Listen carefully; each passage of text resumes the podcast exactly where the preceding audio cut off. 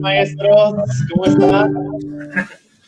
Muchísimas gracias por acompañarnos en esta transmisión en vivo aquí en su canal de Fórmula Educativa. Un gusto que nos puedan acompañar.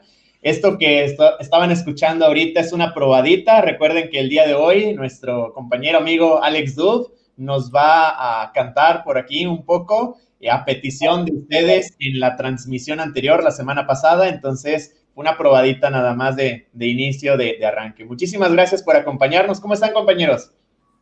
No, pues muy bien. Esperando ya el momento en el que Alex saque la guitarra y se ponga a cantar. Yo creo que las maestras compartan la transmisión. Necesitamos que compartan la transmisión para que lleguen más maestras, este, porque va a ser su regalo del 14 de febrero les va a cantar una bonita canción, compártanla para que se conecten y escuchen cantar al nuestro Alex. Lo vamos a dejar un poquito al final para que estén todas, pero quédense, va a ser una buena, una buena transmisión. Saludos. Sí, sí, hasta el final la cantada, mientras que uno va hablando y calentando garganta. El día de hoy, maestros, tenemos este, temas muy interesantes. Vamos a estar hablando acerca del Consejo Técnico Escolar, vamos a estar viendo algunos eh, comentarios, qué impresiones tuvieron ustedes de las guías, eh, de algunos detallitos que observamos por ahí en las guías, que estoy seguro que ustedes también se dieron cuenta. De el tema es, en este caso, del comentario que hizo el presidente Andrés Manuel López Obrador sobre los normalistas y los universitarios y sobre este cambio que de subsecretaria de Educación. Pero mientras van llegando maestros, mientras van llegando los compañeros, vayan dejándonos en el chat, en, los comentarios, de dónde nos están viendo, de qué estado de la República nos están acompañando. Saludos a todos los que están por aquí, maestros. Gracias por acompañarnos y vayan compartiendo, maestros, la transmisión en vivo para que más se puedan incorporar a esta sesión. Y que no se les olvide que estamos en Spotify, para que, digo, en ah. caso dado de que no nos escuchan por aquí, nos pueden escuchar por allá, ¿sale? Eh, recuerden así, búsquenlo en Spotify, Fórmula Educativa, y suscríbanse ahí en la parte de, de, la transmisión. Pues bueno, vamos a empezar. Vamos a empezar. ¿Cuál es el primer tema, Alex? A ver. Pues el Consejo Técnico Escolar, para, a ver, en los comentarios díganos ¿Cómo ven? ¿Les gusta? ¿Sienten que es lo mismo? ¿Está muy cargado? Etcétera, etcétera. ¿Ustedes dos qué piensan? ¿Que mejoró? ¿O que seguimos por la misma línea que ha molestado de cierta manera la docencia mexicana? Y ustedes también díganos en los comentarios qué piensan. Saludos a todos los maestros que van llegando. Muchísimas gracias por acompañarnos. Y pues una guía que de entrada le cambian un poco el formato y los colores. Eh, digamos que ya no es la típica guía de color guindo, eh, ahora es un poco verdecito con un colorcito café, cambia un poco. Pero lo que más me sorprendió a mí, o lo que yo esperaba ver, era revisar si iba a haber mensaje de la Secretaria de Educación. ¿Ustedes qué opinan, compañeros? ¿Qué les parece? Y ustedes en el chat, maestros, si, ¿qué opinan al respecto? Si consideran que sí debió haber haberse incluido un mensaje por parte de ella para presentarse o ya estaban cansados de, los mensajes del secretario? Bueno, yo ahí eh, voy con lo mismo que, dicen. Aquí Fénix Emperador, que siempre se queda en nuestros chats, en nuestras emisiones, que lo podemos también usar para el próximo, el próximo sábado. Recuerden que tenemos ahí una dinámica. Este, eh, algo que es cierto es que en Jalisco llevan su propia guía, ¿no? O sea, a él pregunta, ¿ustedes llevan guía federal? Sí, nosotros llevamos otra guía que ahí en el hermoso país de Jalisco, pues obviamente... La hermana república. Ese, ese lindo país con ese hermoso presidente pelón como Alex. y pues nada más decir que yo también esperaba mensaje de la secretaria, o sea, al menos un saludo. Llego, me presento, saludo y, y voy a estarles apoyando, maestro. No sé, algo que este, genere un ánimo en el Magisterio Nacional. La guía me parece no repetitiva, creo que sí viene menos cargada. Eh, yo lo decía en mi canal que creo que viene en una parte que es más eh, relájense, saquen todo lo que han sentido, ¿no? La parte emocional y después, pero recuerden que vienen las evaluaciones, ¿eh? O sea, ya se vienen evaluaciones. Entonces, yo siento que es una, una guía de trabajo muy sencilla, pero los errores que tiene de ortografía y ahí gramaticales, híjoles, dejan mucho que desear, la verdad, para un trabajo que es federal. ¿Tú qué opinas, Alex? Yo sí, no me, a mí nunca me gustaron los mensajes del secretario. creo que están de más, creo que parecen propaganda política para mi gusto, entonces a lo mejor ella quiere hacer su propio estilo y, eh, iniciando su estilo es no, dar un mensaje. Si después da mensajes, allí sí a lo mejor yo diría que hay incoherencia, porque no lo diste desde, desde que era el importante en tu llegada, ¿no? Pero creo que debe tener y generar su propio estilo y que la guía, para mi gusto, sí viene menos cargada, para mi gusto, comparado con la de antes de vacaciones que estaba súper cargada, o, la que nos tocó hacer en vacaciones, creo que esta, no sé si sea lo mejor, siempre es, creo que todo es perfectible, pero, pero sí, a mí me llamó la atención esto de la parte socioemocional, que creo que no la atacaron bien a final de cuentas, las habilidades socioemocionales la dejaron perdido, por eso me tocó hacer un video que me gustó hacerlo, porque como que esta es mi onda, la verdad, la parte positiva y estas cuestiones, pero sí, creo que debemos mejorar poco a poco. Y ojalá que los equipos de trabajo que van mejorando poco a poco este proceso los dejen. Y, como dices, tienes razón, a lo mejor por ahí el 2050 creo un como con acento, que no debería llevar acento, que surge en la guía, que no debería ser, porque a final de cuentas, como lo dices, es algo federal. Pero bueno, ya que bajó poquito, yo lo agradezco. Mira, yo estoy a favor de lo que dice Alejandra Cadena. Lo que no me gusta son las fechas. O sea, es que en verdad es un desajuste brutal. Y por ejemplo, la siguiente eh, sesión de consejo técnico es regresando de vacaciones. O sea, ¿qué, incongruencia otra vez, como nos la aplicaron en enero, nos la van a aplicar regresando de las vacaciones de Semana Santa. Pero bueno, ahí es un punto adicional. Así es. Y pues aquí estamos viendo algunos de los comentarios. Por ejemplo, el profe Ángel Ramírez dice, la maestra Delfina es mi paisana aquí en Texcoco. Sí debería haber mensaje por parte de ella para presentarse y dar algunas directrices. Claro, mientras no diga que no nada. ¡Bravo, Ángel! gran comentario, gran comentario. Así es, exactamente. Y bueno, aquí, eh, Alex, que opinan exactamente lo mismo que tú respecto a que la maestra pues también tiene que ir definiendo su propio estilo, eh, ella ir viendo de qué manera va a tener la comunicación con los maestros. Mientras no se pierda esa comunicación, eso va a ser bueno para nosotros. Pero pues sí, quizá vaya a ir definiendo el propio estilo de, de comunicación que va a mantener. Quizá no vaya a ser directamente haciendo un video como lo hace, sino en las sesiones de Zoom con los supervisores o con los eh, inspectores, eh, no sabemos de qué manera lo vaya a estar eh, llevando a cabo. De acuerdo completamente, de acuerdo completamente con la maestra Karina. Sí definí su, estilo, pero esta parte de comunicación con el magisterio, yo sé que el formato video ya era medio aburrido, porque algunos ya lo consideraban un edutuber más, pero sí que tenga un acercamiento con nosotros. Eso es lo que pedimos. Ahí igual la maestra Karina dice, se quedó corto la parte de educación socioemocional. Opino completamente igual que ella, ¿no?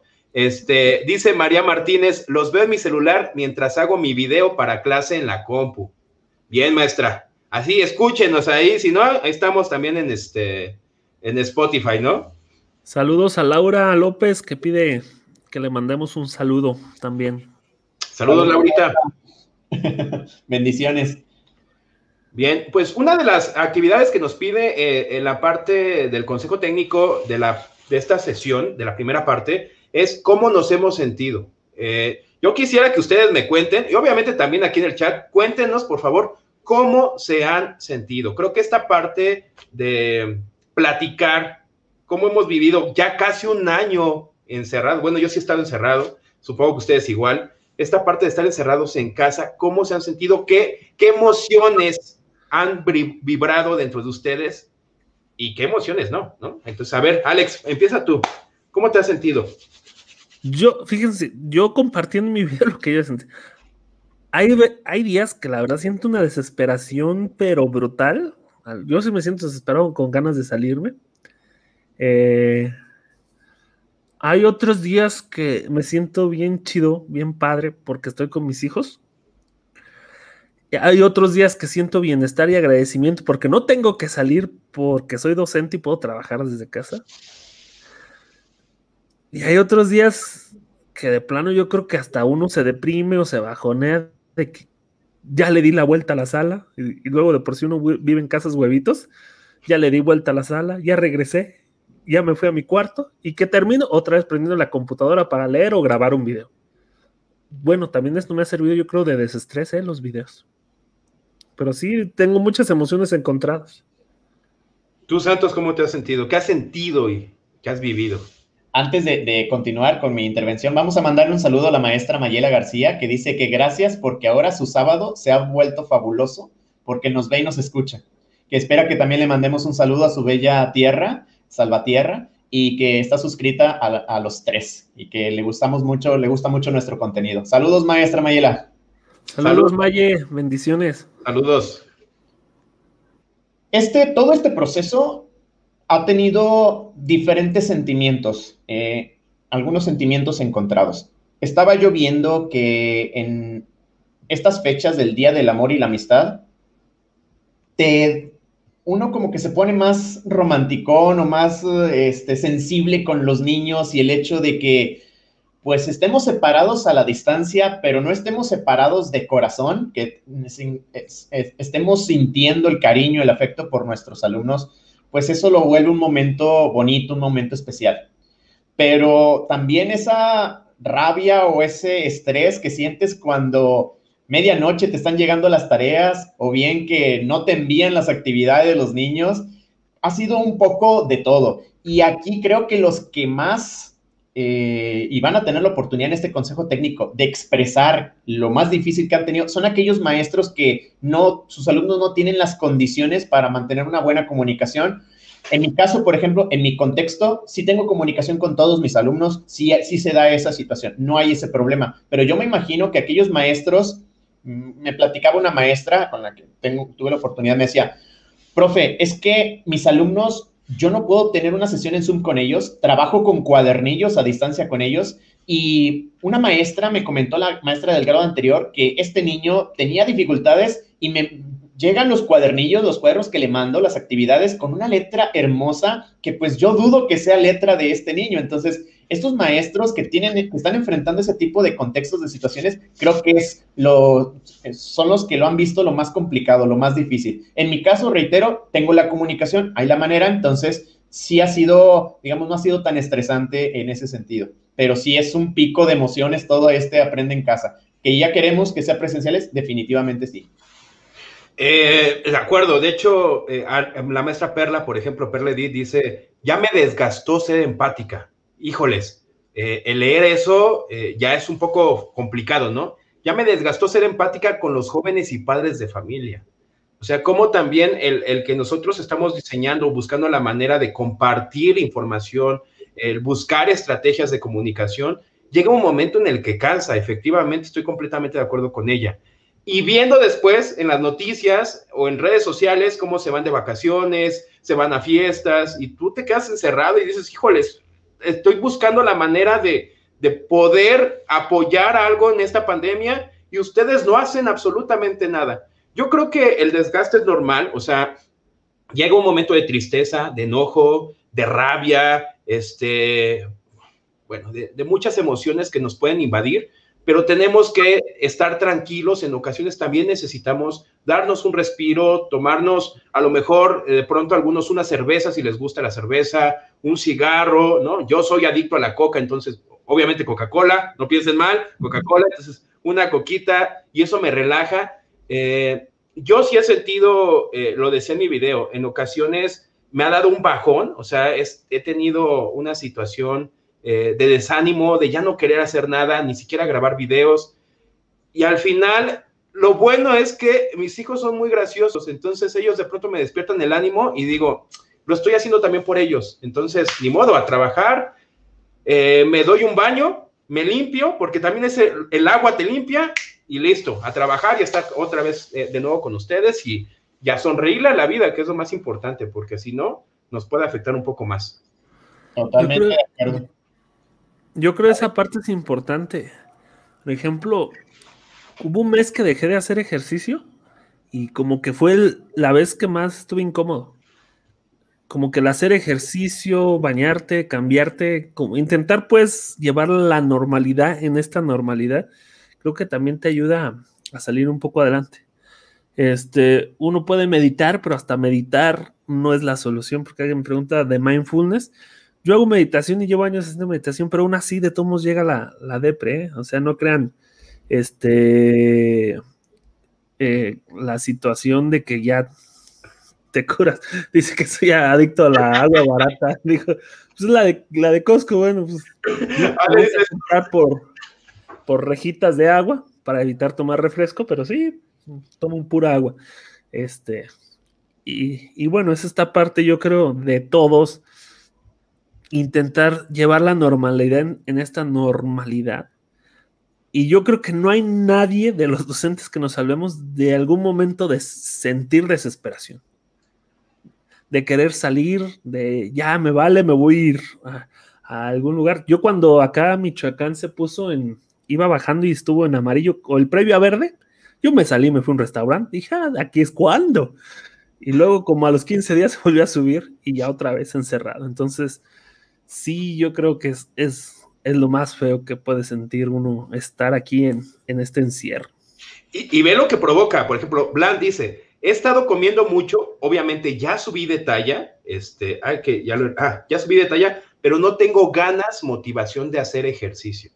O sea, de pronto el estar encerrado este, nos provoca también este, esta parte de, ah, ya, o sea, ya estoy aquí, ya mejor me pongo a comer y me pongo a ver qué hay en el refri o me voy a la tele a ver qué le pongo y a ver qué le aprieto. No, maestros, no, se, no queden en ese detalle, ¿verdad? Traten de este, hacer movimiento, traten de hacer ejercicio, dense un baño.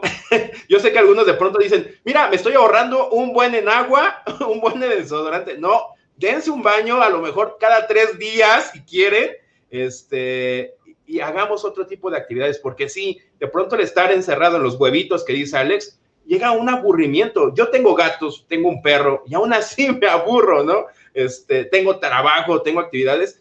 Ya ahorita, por ejemplo, la parte de la espalda y de estar tanto tiempo sentado, yo ya, yo ya es brutal, ¿eh? A mí ya, ya me duele demasiado. Voy a ser sincero, el, coxis.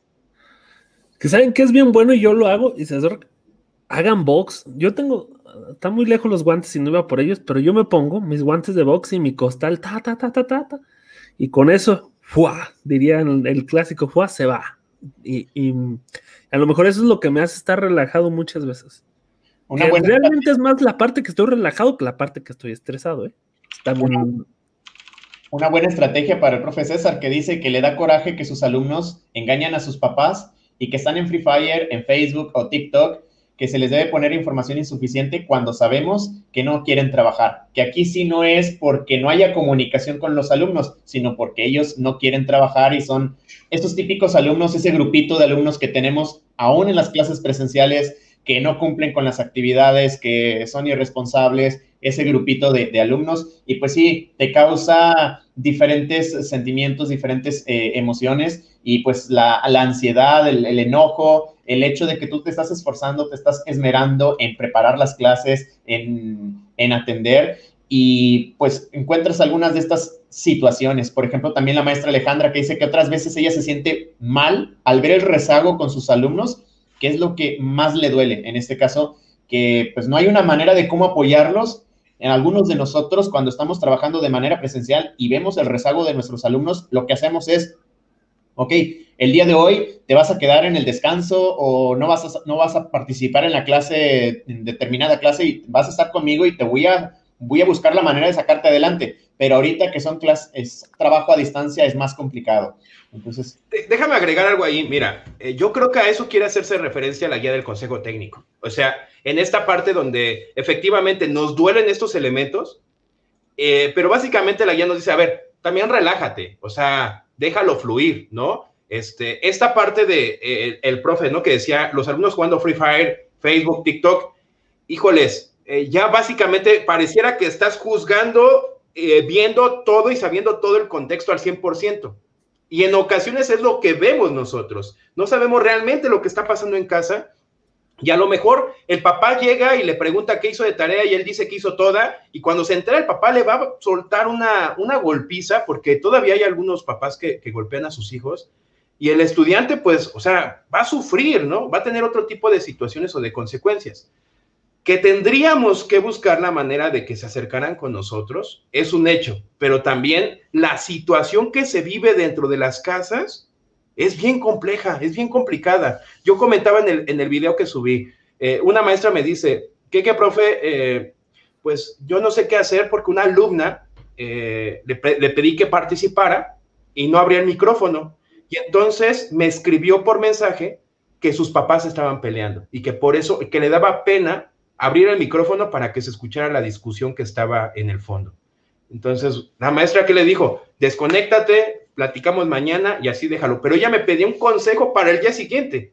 ¿Qué le dices? ¿No? O sea, ¿de qué manera podemos apoyar a estos estudiantes a la distancia, donde tienen problemas, que sus papás están separando, que pelean, que no hay dinero, que no hay trabajo? O sea, ¿cómo apoyamos a estos alumnos? Y que tienen un rezago brutal, brutal, brutal, brutal. O sea, son muchas situaciones que es, difícil poder ayudar.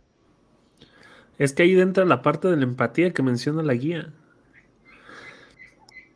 Un consejo que, que, se les puede dar pues de parte de la visión integral holista, no se enganchen. O sea, no se enganchen en cuestiones de, de lo que no está en su poder. Aceptación. No te enganches, acepta. Acéptate a ti y acepta a los demás como son. Tú haz lo tuyo, tú haz tu esfuerzo, tú haz tu trabajo, no juzgues. Cuando juzgas te engañas, quieres que tener el control y el poder. El poder te lleva a procesos psíquicos diferentes a que se a que empiecen emociones y, lo, y en esos juicios que estás llevando hacia, las, hacia las, otro ser humano implica todo esto. Entonces no te enganches, acepta lo que tienes. Si tienes dos alumnos trabajándote de 20, de 30, acepta también aunque la gente, el gobierno, el mundo este, llegue a pensar que nosotros somos los mal, pues quizás sí o quizás no. Pero lo importante es que yo como humano, yo como docente, haga mi mejor esfuerzo totalmente y que lo demás fluya. Pero eso luego decimos, deja que fluya y no lo dejamos fluir. Este, no juzgues y juzgamos. Acepten, acepten lo que hay. No está todo en nuestro control.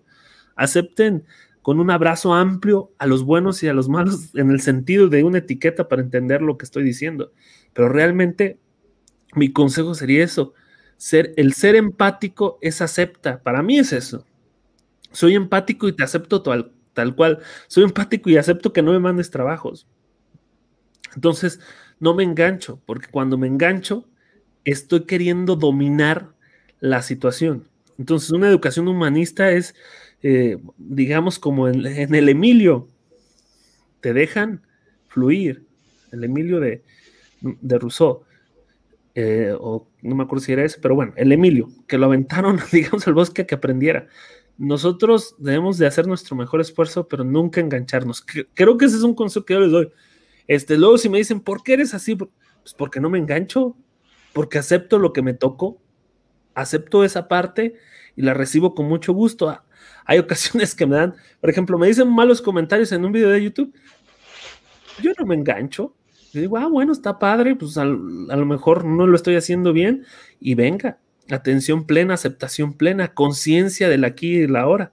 Pero bueno, son otras cuestiones que a lo mejor no me voy a meter aquí.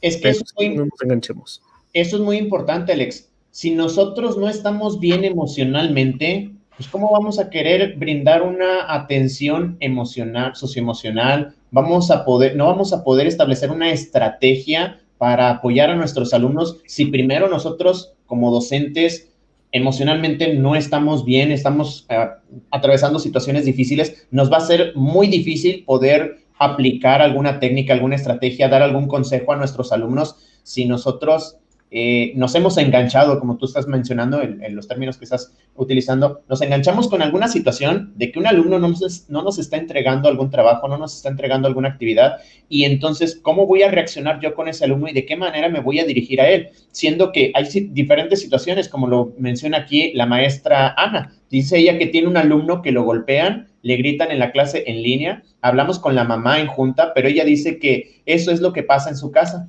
y que siempre hay ruido y entendimos, eh, y en este caso entendimos solo hacer clase. Son diferentes situaciones, como mencionaba Jaime también, no sabemos qué es lo que están viviendo los alumnos en casa, no sabemos eh, de qué manera se están llevando las clases. Hay circunstancias de todo tipo, pero sí debemos de tener empatía, que es lo que se promueve en esta guía, desarrollar esa empatía para poder establecer una estrategia. Pero primero nosotros tenemos que estar bien como docentes. Si no estamos emocionalmente, emocionalmente bien nosotros, pues no vamos a poder atender a nuestros alumnos. Y ahora, para que nosotros estemos emocionalmente bien, pues hay muchos factores, hay muchas situaciones que, que es complicado también, porque así como los alumnos el ruido está en la casa, nosotros también tenemos familia, tenemos hijos que están tomando una clase, tenemos pareja que está quizá también haciendo home office, este, hay muchas situaciones y es complicado, la verdad. Sí, y las cosas que nos están escribiendo, de hecho, de eso trata la, guía del Consejo Técnico, nos dice, en 60%, de la guía es eh, una catarsis emocional, saca todo lo que tienes y al final no te enganches. O sea, habrá cosas en las que ya no puedes hacer nada, ya hiciste todo lo, viable posible, eh, mandaste drones, te burlaste la vez pasada con la que este, grita fierro viejo pidiendo tareas viejas, o sea, ya lo hiciste. Ahora, con lo que ya tienes, a final del segundo periodo, ¿cómo le vamos a hacer? Y con estos alumnos que todavía tienes, no los pierdas, ¿no? Por eso es y, nos ponen el 40% con el acuerdo este 12, eh, no, 06, 12, 2050, ¿no? Que le pusieron ahí 2050 para que no se nos olvide. Y lo que escriben aquí las maestras, la maestra Luisa C. ¿Y qué hacer cuando un pequeño te dice, mi mamá se fue al baño a llorar porque se murió su amigo? O sea, vean las situaciones que estamos viviendo, son completamente distintas a las que vivíamos de manera presencial, ¿no? Es feo, pero hay que trabajar mucho la situación emocional, primero en nosotros para poder ser también empáticos. Miren, ya voy a entrar bien romántico, ¿eh? Porque... Pues eres el romántico. Este, yo les voy a dar mi visión, mi cosmovisión educativa. La situación para mí es que el ser humano primero debe aprender a ser feliz antes, de que, antes que sumar. De que el alumno desde su casa, el alumno, yo estoy hablando de nuestro nivel preescolar, primaria, tal vez secundaria, debe aprender otras cosas antes que los contenidos. Desgraciadamente creo que viene muy atrasado México en esta cuestión de la educación humanista, de la educación espiritual. Entonces, hay autores que ya escriben algo que le llaman inteligencia espiritual, que no tiene nada que ver con la religión. Y la inteligencia espiritual es cuando tú desarrollas esta habilidad y capacidad de resolver problemas este, buscando el beneficio tuyo, pero el beneficio también del otro. Entonces, creo que no podemos resolver las cosas que no, nos toca cuando no sabemos de psicología, pero sí podemos dar amor y sí podemos dar apoyo a la distancia.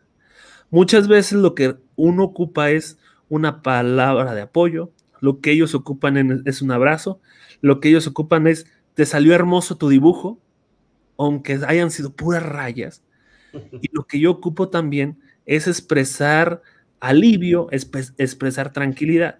Y, también es un hecho, nadie puede dar lo que no tiene y nadie puede ser lo que no es. Nuestra manifestación como docentes debe ser lo que tú eres, ir desarrollándote poco a poco en, en estos procesos evolutivos de conciencia, de desarrollo humano. Entonces, vuelvo a lo mismo, hay que vibrar de otra manera y también entender, siempre vamos, a estar o en la orilla de, del dolor o en la orilla de la felicidad. Tampoco es que yo les diga, ay, es que el Alex vive en el mundo, en un mundo. No, hay días que lloro, hay días que sufro, pero, en, pero no me estanco porque el que se estanca, pues ahí pierde. Entonces, eh, yo creo que esta situación que estamos viviendo también invita al docente a cambiar y, y cambiemos, disfrutémoslo, gocémoslo hay que gozar la docencia, disfruta lo que haces y cuando disfrutas y amas lo que haces, créeme, la cuestión comienza a transformarse poco a poco. Pero bueno, así es la situación. Sí, de acuerdo completamente. Yo creo que eh, el docente debe de relajarse en este ciclo escolar porque es un hecho que nos la vamos a llevar en línea todo el ciclo escolar. O sea, este ciclo escolar como en Jalisco ya no regresamos. Ya no regresamos ni porque le cambien, le muevan es, es muy complicado. La situación que estamos viviendo en el país es, es difícil y tendríamos que eh, buscar la manera de, aunque nos pongan CISAT, que es aquí lo que escriben en el chat, cosas chafas del CISAT, aún así utilizar este tipo de estrategias para darle una, una vuelta y ver de qué manera podemos ayudar al estudiante para lo más básico, lectura, escritura, matemáticas. Con eso ya estamos del otro lado. Así es, definitivamente, de todos los aprendizajes esperados que tenemos que trabajar, aquí la prioridad es lectura, escritura y matemáticas. Eso es lo que debemos de estar trabajando a distancia con nuestros alumnos y sentirnos muchas de las veces nos presionamos tanto como maestros que queremos que ellos alcancen todos los aprendizajes esperados y tenemos la idea equivocada o queremos llevar las clases presenciales a entornos virtuales o a trabajo a distancia. No es posible. No es llevar el currículum de, en este caso, de el, el aprendizaje presencial a un aprendizaje a distancia. No es posible, no hay las circunstancias, no hay los métodos, no, no tenemos nosotros, digamos, ni nuestros alumnos las condiciones para poder hacerlo. No es lo correcto. Debemos de enfocarnos solamente en lo que es, es lectura, escritura y matemáticas. Con eso el rezago va a ser menor. ¿Que va a haber rezago? Va a haber rezago definitivamente. Y concuerdo, este ciclo escolar va a ser en línea. Es muy complicado que ahorita se vaya a estar trabajando eh, de manera presencial, que vayamos a regresar de manera presencial en algunos estados. Este ciclo va a concluir de manera a distancia, trabajando a distancia con nuestros alumnos. Ya hay los lineamientos, las orientaciones pedagógicas para evaluar este trabajo a distancia y creo que así va a seguir durante este ciclo escolar. Los rezagos, pues ya tocará después ver de qué manera atenderlos, pero ahorita enfocarnos español, matemáticas, este, lectura, escritura y sobre todo lo emocional, pero lo que podamos, porque va a haber situaciones que nosotros como docentes no podemos hacer nada por el contexto que están viviendo nuestros alumnos. la pérdida de un ser querido, eh, situaciones complicadas eh, en los hogares, nosotros como docentes, aunque queramos, no vamos a poder hacer algo al respecto porque no estamos ahí, por más lazos afectivos que, crea, que estemos proponiendo o, que, o estemos formando con nuestros alumnos, la distancia va a ser un impedimento y no vamos a poder generar esa empatía con nuestros alumnos y ni ellos sentirla del, todo. Nosotros hagamos lo que podemos, pero siendo conscientes de que hay un límite, hay una barrera que no podemos cruzar como maestros, por más que nos involucremos con la situación de nuestro alumno, no vamos a poder hacer nada al respecto en ciertas circunstancias, en ciertas situaciones. Sí apoyar todo lo que podamos, pero entender de que hay un límite y por más que haga, no voy a poderlo cruzar. Me, quedo con lo que dice Omar. Espérame, déjame leo lo que dice Omar. Dice Omar González Capulín. Es el mejor momento para redireccionar la práctica docente. Si como profesor no soy capaz de adaptarme al contexto y tiempo que me toca vivir, frustraré los sueños de mis alumnos. Mm. Alex, ¿qué quieres decir? Algo que dijo Lorena Alejandra Garrison, con el arte, la educación física se trabaja lo socioemocional. Eh, en la educación integral, que es la parte donde a lo mejor me va a tocar desenvolverme como docente y así lo he adoptado, tenemos que trabajar la mente. La mente creo que está trabajada con lo que, lo que afirman lectura, escritura y matemáticas, ciencias. Tenemos que trabajar la parte física, que como lo dice Lorena, también es importante los de educación física de alguna manera. Y también tenemos que trabajar la parte emocional. Pero hay un tema que a mí creo que debe entrar ya la educación, la parte espiritual. La parte espiritual laica. Entonces, son, es un cuadrante y cada uno tiene su trabajo, la solopraxis, este, y, y el problema es que si de por sí no lo hacíamos en la presencial, no, nos ponen en una encrucijada de intentarlo hacer a la distancia.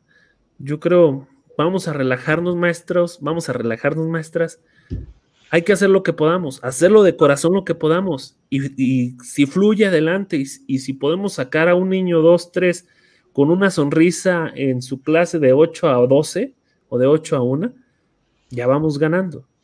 Ya como ser humano estás ganando mucha energía positiva. Déjame tomar lo que dice la maestra Lorena Alejandra y dice, lo malo es cuando tienes grupos de tercero o de secundaria y están presionados por el aprendizaje para el examen de media superior. Aquí en el Estado de México, Ciudad de México, se hace este examen. Eh, yo creo que aquí se le puede dar la vuelta al examen. O sea, en lugar de preparar con conocimientos, preparar el cómo resolver este tipo de examen, que es lo que hacen eh, las empresas que te venden ese tipo de cursos.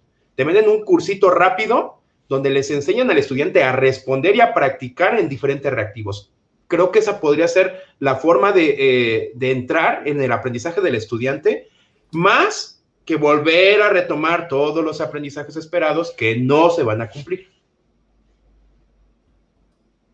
Y como parte de todo este trabajo que, se propone o todo esto que debemos de hacer desde el aspecto emocional, pues tenemos que diseñar una, una estrategia de atención o de orientaciones para los padres de familia para atender estas situaciones. Va a ser complicado, porque entrarle al tema de educación socioemocional no es fácil, mucho menos crear una estrategia que nos vaya a dar resultados. No es lo mismo estar acompañando de manera presencial a un alumno y eh, estar con él, hacerlo de manera a distancia a través de un cuadernillo, a través de una llamada, a través de un mensaje, es completamente distinto. Eh, sí es importante que lo consideremos, pero no todos los docentes estamos capacitados para poder elaborar una estrategia de atención socioemocional a nuestros alumnos. Aquí eh, yo veía un video que compartió Alex en, su canal sobre el diseño de esa estrategia. De hecho, lo estuve recomendando por ahí en, mi canal. Estuve mandando a mis maestros para que lo fueran a ver, porque me pareció muy completo la visión o la perspectiva, todo el, análisis que hizo para poder determinar y para poder elaborar una estrategia de atención a la educación socioemocional. Y tú, Alex, que pues en este caso eres el experto en, esta situación, eh, coincides conmigo de que no es como elaborar un plan o una estrategia para otra cosa el aspecto socioemocional. Es mucho más complejo y requiere muchísimas otras cosas. Yo creo que ahí les quedó corta la guía porque dicen elabora una estrategia. El problema es que en la didáctica decir estrategia, técnica y método lo confundimos con mucha facilidad. Entonces dije, ah, canijo, pero no, no te dan ni un formato, no dan ni cómo. Entonces, yo ya más o menos sé cómo hacer una estrategia, pero, pero decía de la parte emocional. Y me puse a investigar la cuestión socioemocional y encontré dos modelos que me gustaron. Bueno, el mexicano ya medio lo conocía y esta de las competencias socioemocionales de Chile que me gustó. Entonces, para hacer una estrategia, primero tienes que tener una matriz de referencia, una matriz de programación. Y no hay una matriz de programación. En la nueva escuela mexicana solo sabemos que viene este, educación emocional o en el 2017, pero no hay una matriz de programación donde de pronto podamos, podamos, perdón, inventar de la nada. Entonces, nos deben dar más elementos la secretaría. No, es que lo que pasa es que cuando ellos dicen este, una estrategia es eh, cualquier cosita, o sea, no, ah, es que es eso, jamás profundizan y jamás se dan cuenta de lo que nos están pidiendo y, el alcance que debe de tener desde la metodología. Eh, nos dicen una estrategia y es cualquier actividad que podamos diseñar nosotros como docentes y que alcance, efectivamente. Nada tiene que ver con lo que dice en la guía, porque ni ellos mismos la saben organizar de una manera correcta, ¿no? Nos dicen hasta en la misma guía, tal vez no les alcance el tiempo para eh, crear la estrategia, ¿no? Este, van a tener, o sea, ¿cuándo? ¿En qué momento voy a tener más tiempo? ¿Me vas a dar un día para armar la estrategia? Se requiere de más tiempo y ellos no, no lo piensan y no lo programan de esa manera. Sí, como decía, una estrategia se alimenta de técnicas. La técnica es un conjunto de procesos, por lo tanto tienes que hacer este, un calendario de procesos enfocados a desarrollar cierta habilidad socioemocional como la autoconciencia, la empatía, y esto implica un procesos establecidos y luego evaluarlos. O sea, tan solo que te digan hacer una estrategia pudo haber sido toda la guía de consejo técnico. Pudo haber sido toda, porque te iba a llevar mucho tiempo. Pero bueno, yo por ejemplo en el video digo, bueno, nos adaptamos, tenemos los elementos que eran dos ficheros, las clases de, de aprenden casas emocionales y lo que yo sé. Por ejemplo, yo voy a, les voy a hacer un video con mi osito de mindfulness que me compré, con eso doy clases de mindfulness, de una, una meditación de un, de un tiburón, una meditación de tiburón para niños. Pero sí es importante tener los elementos para poder desarrollar estrategias emocionales o estrategias que van implicadas hacia el desarrollo humano y no salen de la nada. Y no porque te lo digan, haz una estrategia, porque vamos a terminar también nosotros confundiendo los mismos procesos. Y como dice este Jaime, lo dijeron muy fácil y realmente no es fácil. Yo por eso dije, yo cuando pienso en eso y a mí que me fascina el diseño curricular, digo, bueno, ¿cómo puedo facilitar para eh, este proceso para que realmente sea sencillo, entendible y claro? Por eso dije, bueno, saco una matriz de programación, hago un mini formato y que, y que lo ejecute el docente si lo desea hacer o si no, cada quien puede decir, hago una estrategia. Si debemos, pero yo creo poco a poco vamos a ir mejorando en todo esto. Debemos de mejorar, yo creo que podemos mejorar. Debemos de mejorar, pero tiene que partir también de, la, de lo que nosotros hemos hecho. O sea, de qué manera nosotros como eh, fórmula educativa, como eh, educativos, hemos orientado al docente, porque ya nos ve, ya sabe que esta información que recibe de nosotros eh, le sirve, ¿no? Estas pequeñas clases de Excel que hemos tenido, estas pequeñas clases que hemos tenido contigo, Alex, o sea, eso ayuda al magisterio, ¿no? Y aprendemos una forma distinta. Sí, porque va a venir desde la SEP, no, o sea, estamos soñando a que pensemos que va a venir desde arriba y jamás ha venido, ¿no? Lo, dice claramente también la maestra Rocío Mercado. Solo es para decir que en México se trabaja ese tema. Punto. Ahí está. Yo ya hablé de educación socioemocional. Yo ya les dije a los maestros que fueran empáticos y ya. No me pidan más. Bueno, pues, vamos a pasar al siguiente tema que tiene que ver con la evaluación entonces, ¿no? O sea, es esta estrategia, pero al final toda esta primera parte nos dicen viene evaluación del segundo periodo. Viene un acuerdo, ¿no? Viene un acuerdo donde te dice que hay con poca información, sin información, este, o con mucha información, con la información suficiente. Una escala de tres para acabar. Yo, si hubiera sido el gobierno, yo hubiera eliminado la evaluación estos, este ciclo, estos tiempos de COVID. no hay evaluación, solo hay observaciones al final del ciclo. Pero esta evaluación sale de Perú. O sea, este mismo documento que tenemos en México nace en Perú. La misma, el mismo documento, tal cual, yo lo tengo.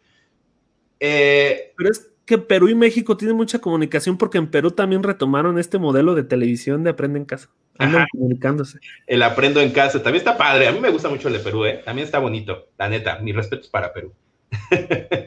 Entonces, bueno, hay que evaluarlos. Ya se vienen evaluaciones y al final va a ser lo que nos pidan. Exactamente, y por eso sacaron ahora eh, en diciembre este acuerdo 26, 26 12, 20 sobre las orientaciones y criterios para la evaluación, las orientaciones pedagógicas y los criterios para la evaluación.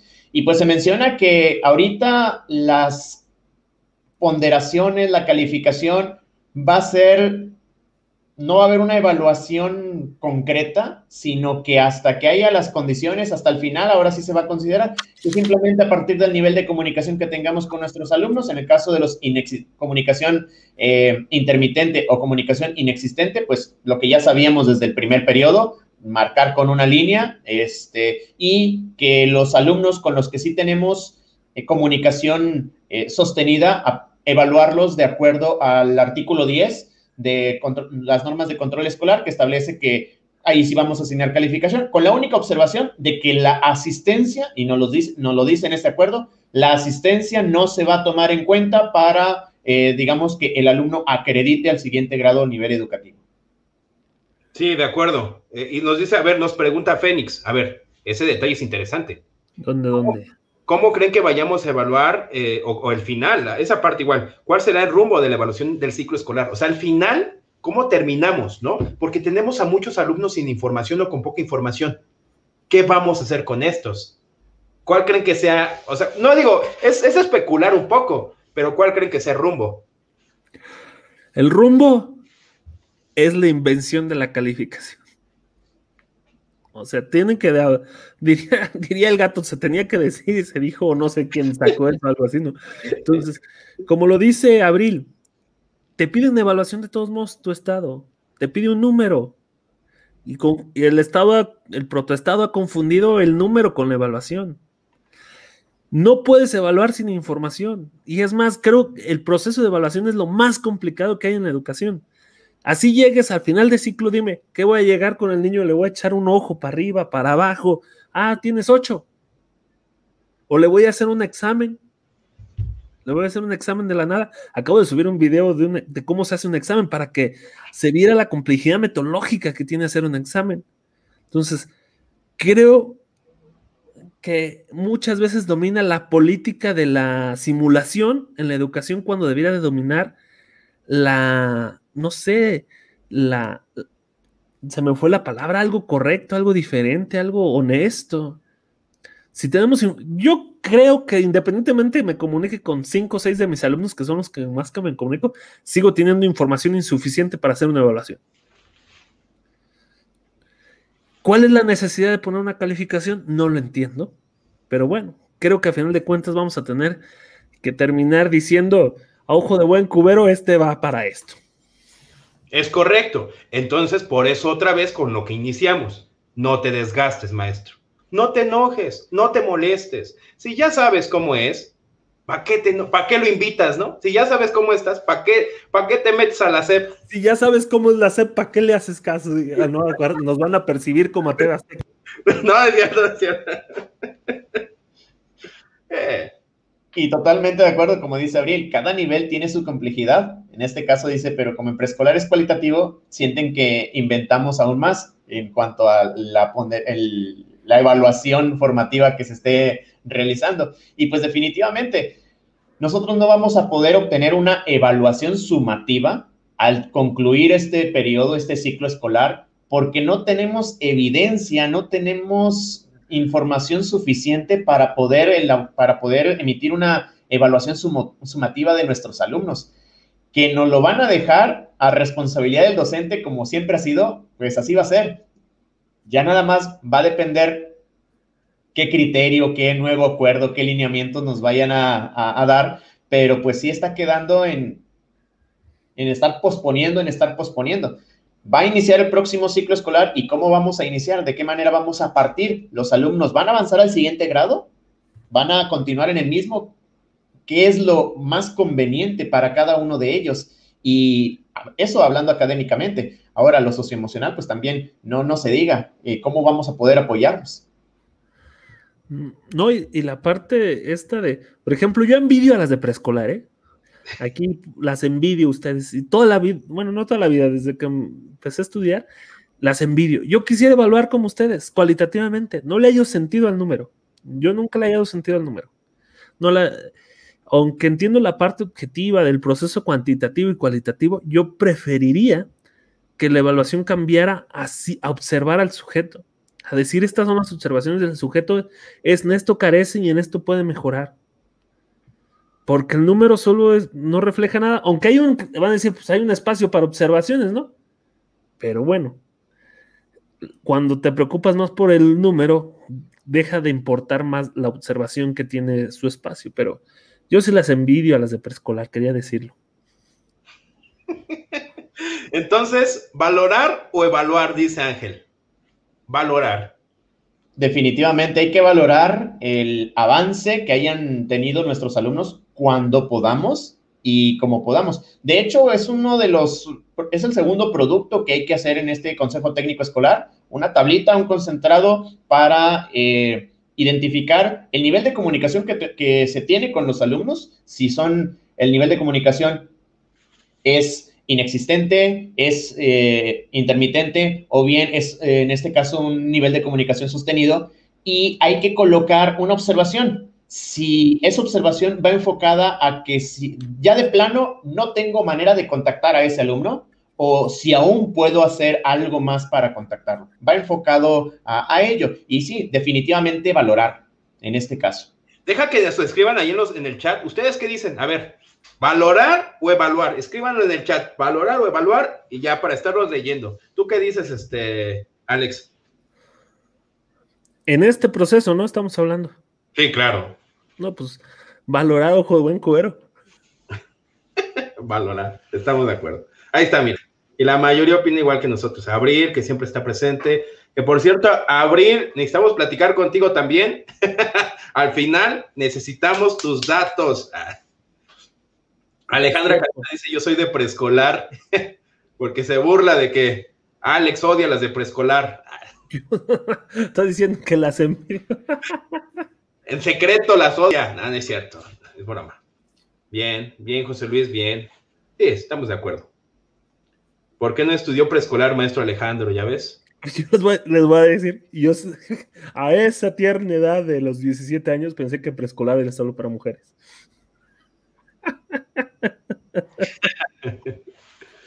Vientos. Pues bueno, ya quedó súper claro ese detalle. Eh, les recomendamos pasar a nuestros canales, a los tres. Tenemos diferente información. Ya saben que nuestra forma de compartir es distinta. Eh, échense los, los, los videos que hemos subido sobre el consejo técnico. Vamos a subir todavía un poquito más información y pues a seguir aprendiendo, ¿no? Pues sí. Exactamente. Bueno, pues vamos a pasar al siguiente tema de, del día de hoy y pues es el desatinado comentario de nuestro presidente. ¿Qué opinan al respecto, compañeros? Primero, palabra acá. A ver, voy primero. Va, va, va. A ver. El presidente la cajeteó. Así, lo voy a decir tal cual. La regó el presidente. Te voy a decir por qué razón. Porque eh, él efectivamente manda una iniciativa de ley y esta iniciativa de ley sale eh, sí mencionando que los normalistas tienen prioridad. De hecho, por eso en esta primera evaluación existieron dos listas de ordenamiento, pero que después rectifican porque los mismos de Morena que están en la Comisión de Educación dijeron, no, es que se malinterpretó la ley. Nosotros jamás dijimos de las dos listas de ordenamiento y por eso en este proceso se genera una sola lista de ordenamiento.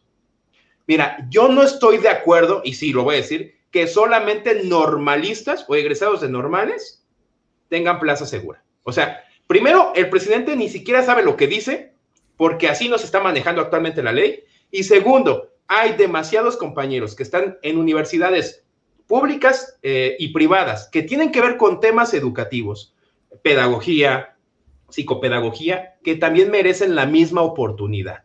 No solamente los normalistas, porque las normales, y yo ya lo he mencionado en el canal, han venido decayendo. O sea, seamos sinceros, no, no son las normales de antes. Entonces, ese es mi punto de vista. Aquí lo pongo en el tendedero, así que, a ver, Alex, ponlo a secar. Yo creo que sí se equivoca, pero a la vez creo que la justicia, la verdad, es un término medio complicado y, se van a enojar unos, pero debemos de entender que el que estudia para maestro debe ser maestro, pero déjenme terminar. En el sentido de que el que se equivoca es el gobierno al dar reboes. No tiene que dar reboes a escuelas privadas si no hay trabajo para escuelas privadas. Y creo que ya lo habíamos hablado una vez. Entonces, deben fortalecer el normalismo con eso, pero realmente fortalecerlo con, como dices Jaime, con mejores escuelas formadoras de, docentes. De allí, hacer realmente entender a las personas que si quieres ser maestro, a lo mejor debes estudiar maestro, pero no estoy hablando de la hora, porque en la hora ya hay reboes. Y si tú diste esos reboes, es tu problema. Tú tienes que abrirle, por lo tanto, la cancha pareja para todos. Pero ojo, no hay cancha pareja en el, en el punto en que no se evalúa igual en una institución pública que en una institución privada. Entonces, ese punto está, tiene sesgo. Es más, el examen tiene sesgo. ¿Por qué? Hay un montón de cursos. Hay algo que se llama Teaching for the Test, la enseñanza para los, para los exámenes que desvía los resultados de la realidad. Entonces, el examen también tiene sesgo. No es real lo que está sucediendo. Para mí, si yo si fuera, a lo mejor daría sentido prioridad al normalismo, pero no diciendo que no entren a concursos, sino eliminando los reboes que ya no tienen sentido de ser. Es decir, bajando la cantidad de personas que se preparan para maestros para que los mejores maestros sean preparados. Y de allí vamos este, bajando poco a poco. Ahora, este, puede ser injusto también y es cuestión del, como diría Kant, como diría Kant, nadie ve las cosas como son, sino como somos. Y yo estoy viendo las cosas como soy y Jaime las ve como es. Nadie las ve como son.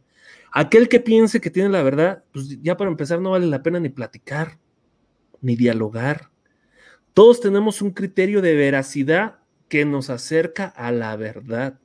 Entonces, el licenciado que puede tener perfil para dar de, de, no sé, alguna materia en, en, secundaria, en preparatoria, pues hay que aperturarle, pero yo diría que le suban tantito el nivel, que le pongan maestría de educación más licenciatura que le pongan eso, maestría en educación, maestría en formación, y que hagan normales profesionalizantes. Aquí la normal de superior de Michoacán este, da maestrías y da doctorados. No sé si las otras normales. También sé que la normal superior de Michoacán es la que más cuerpos académicos tiene. Inclusive Claudia América Magaño, que muchos la pueden ubicar de, asesoría técnica, estudia con algunos compañeros que conozco de ahí. Entonces, ir acomodando las cuestiones como deben ser no, porque el, simple hecho de que tú seas humano tienes derecho a la oportunidad de trabajo. Y ahí a lo mejor lo que le molesta al normalismo y me uno a esa molestia es que yo tengo una oportunidad de ser docente. Pero entonces, si yo ya tengo 17 años y veo la, la ley, pues hago la situación, pues bueno, me voy como licenciado, me voy y veo qué perfiles puedo terminar como docente, porque también es mentira que todos, todos los perfiles entran. Había también un, digamos, un cierre, un cierre. Lo que se debe hacer es no dar reboes a diestra y siniestra, quitar escuelas que terminan siendo patito y también el universitario que se siente que porque sacó 10 ya es lo mejor, también está bien equivocado no tiene nada que ver el 8 ni el 10. Y hay que meternos en la cabeza. El, humano no, tiene la etiqueta de 10 como el mejor, ni, el, ni la etiqueta del 5 como el peor.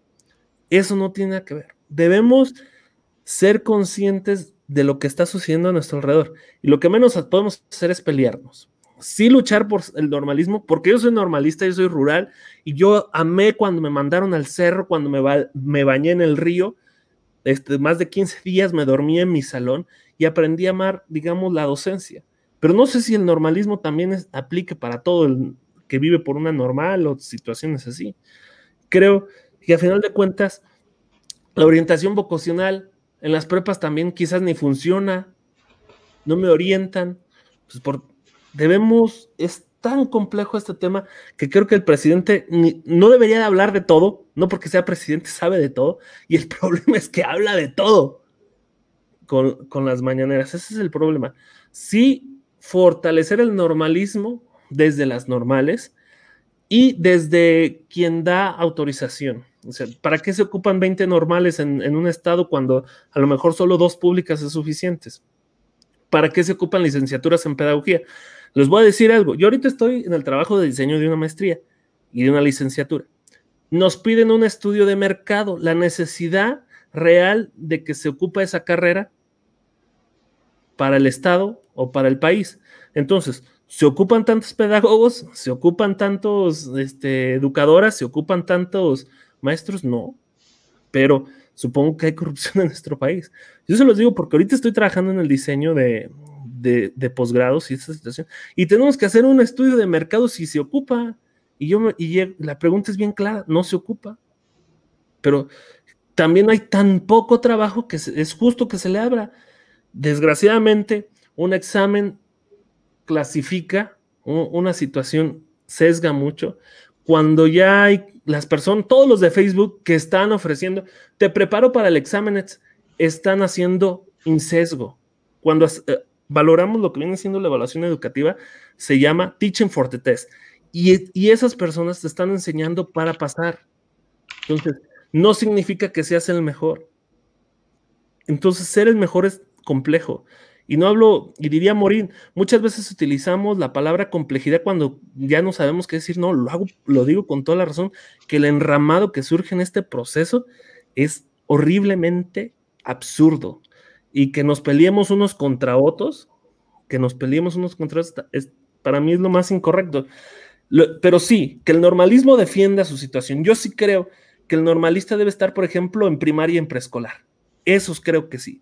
Mira, aquí sí no, no voy a concordar en muchos datos, en especial porque vuelve a salir tu parte romántica. Sé que es casi 14 de febrero y entonces el romanticismo te, te empieza aquí a, a ebullir y sale, ¿no? Por todo tu cuerpo. A ver, estamos en un país donde estoy de acuerdo contigo, o sea, lo que se tendría que hacer es empezar a limpiar el sistema educativo antes de, pensar en un examen y, pensar en los próximos docentes. O sea, estoy de acuerdo en esa parte, pero a ver, veamos la realidad, o sea, una cosa es lo deseable y una cosa es lo que tenemos.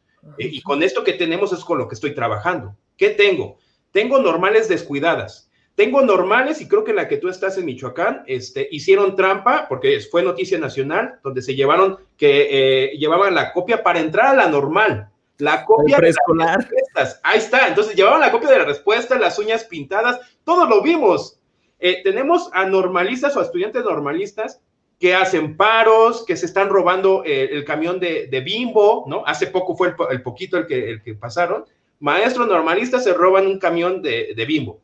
O sea, ¿de qué manera también como estudiante defiendes al normalismo cuando tú también lo estás echando por la borda? Yo estoy de acuerdo y yo lo dije en algún momento en el video. Lo que yo haría es reformar las normales. Empecemos por ahí. ¿Qué se necesita? Y empecemos a reformarlas. Ahora, tú eres contador, como fue el caso de Daniel Carrión, porque aquí ya lo pusieron en el chat. Tú eres contador, ok. ¿Quieres ser maestro? Tienes que venir a una normal estudiar por dos años, profesionalizarte o tener una eh, pequeña profesionalización y sales, sales como normalista y ya puedes dar clases en cualquier nivel. O sea, sin no obligarlos a que este, pasen por otro proceso y que otros cuatro años, no profesionalicemos a esa gente que realmente siente en la... dos años es una maestría, una maestría. de acuerdo completamente contigo en esa parte, pero necesitamos cambiar eso. Ahora, como están las cosas ahorita, ahorita en nuestro hermoso país, no puede llegar y decirle al presidente que van a salir de las normales y tienen trabajo, cuando ni siquiera la cosa es así. O sea, el presidente desconoce el proceso completamente. Ah, no, sí, lo desconoce, por eso habló a lo, bruto. Y el reportero ese que llegó ahí en la mañanera que decía que era docente, o sea, peor tantito, ¿eh? O sea, yo me quedé, eres docente y ni siquiera tampoco conoces y puedes debatirle algunos puntos al presidente. Híjoles, dejó mucho que desear. Rescato el punto de, Jaime. Es necesaria una nivelación en algunas eh, situaciones, en algunos casos, para poder entrar a, la docencia.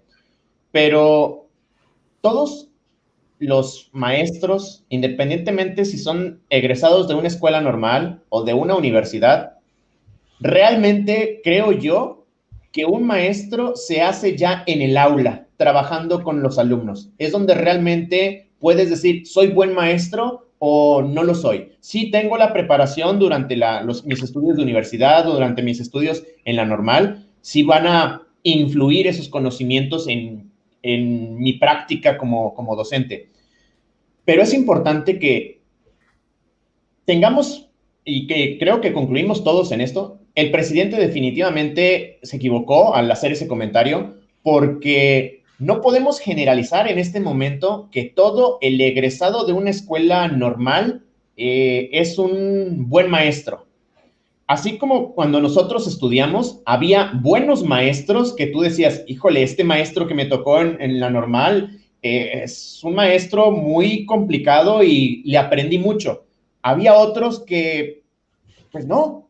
De igual manera en las universidades va a haber los buenos maestros, los buenos formadores y los que no. Entonces va a depender muchísimo de nosotros como docentes realmente el aprender a aprender, que lo estemos llevando a cabo, que estemos interiorizando nuestras prácticas y estemos corrigiendo.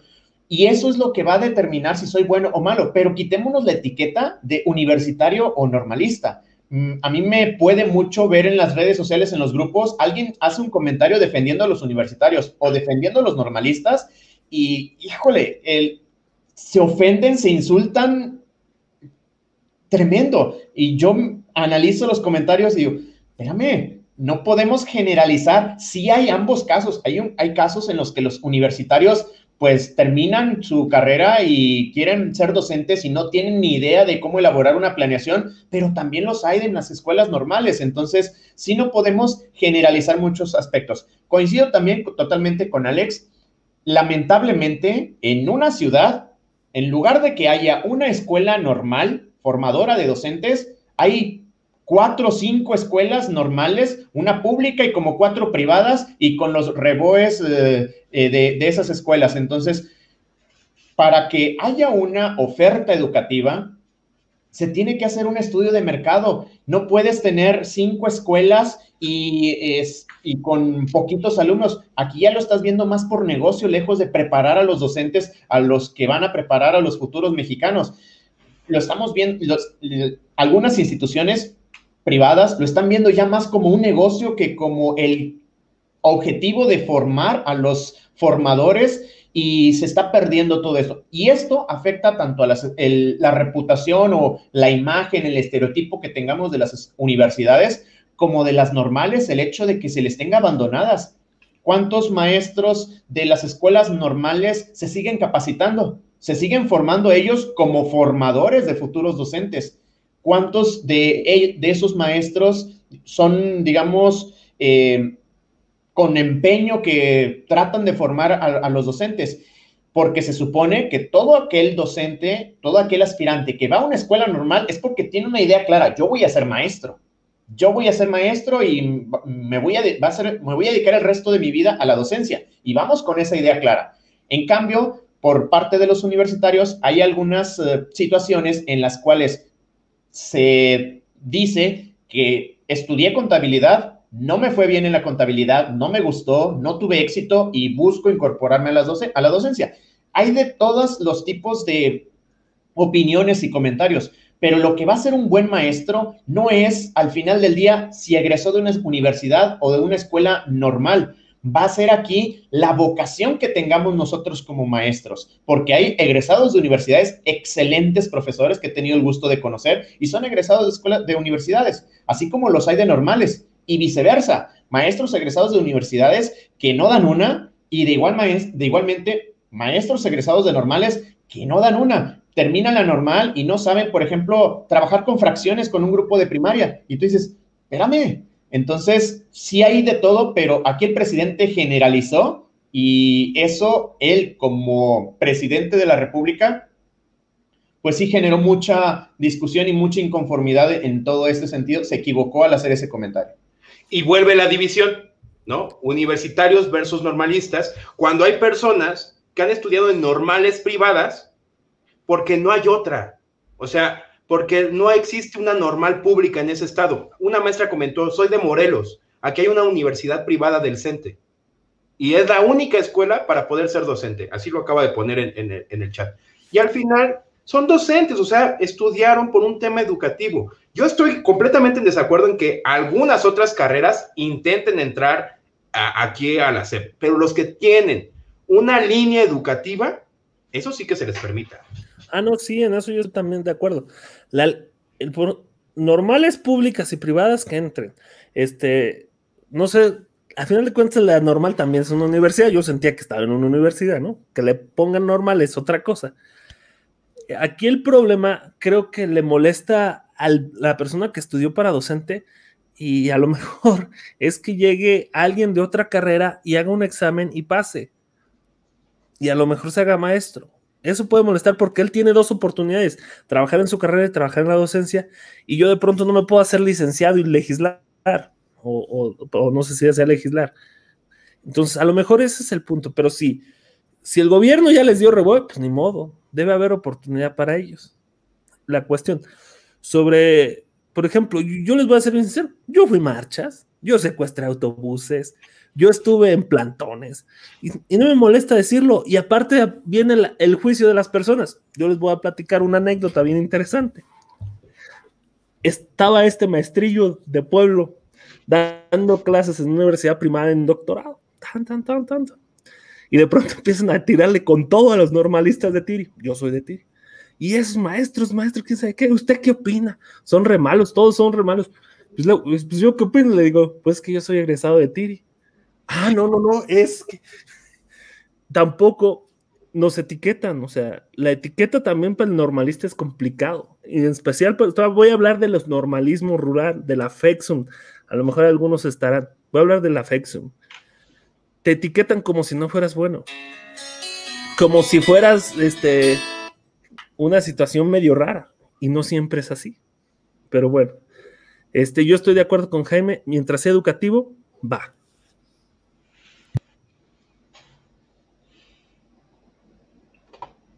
Pues ahí está, entonces gané la discusión.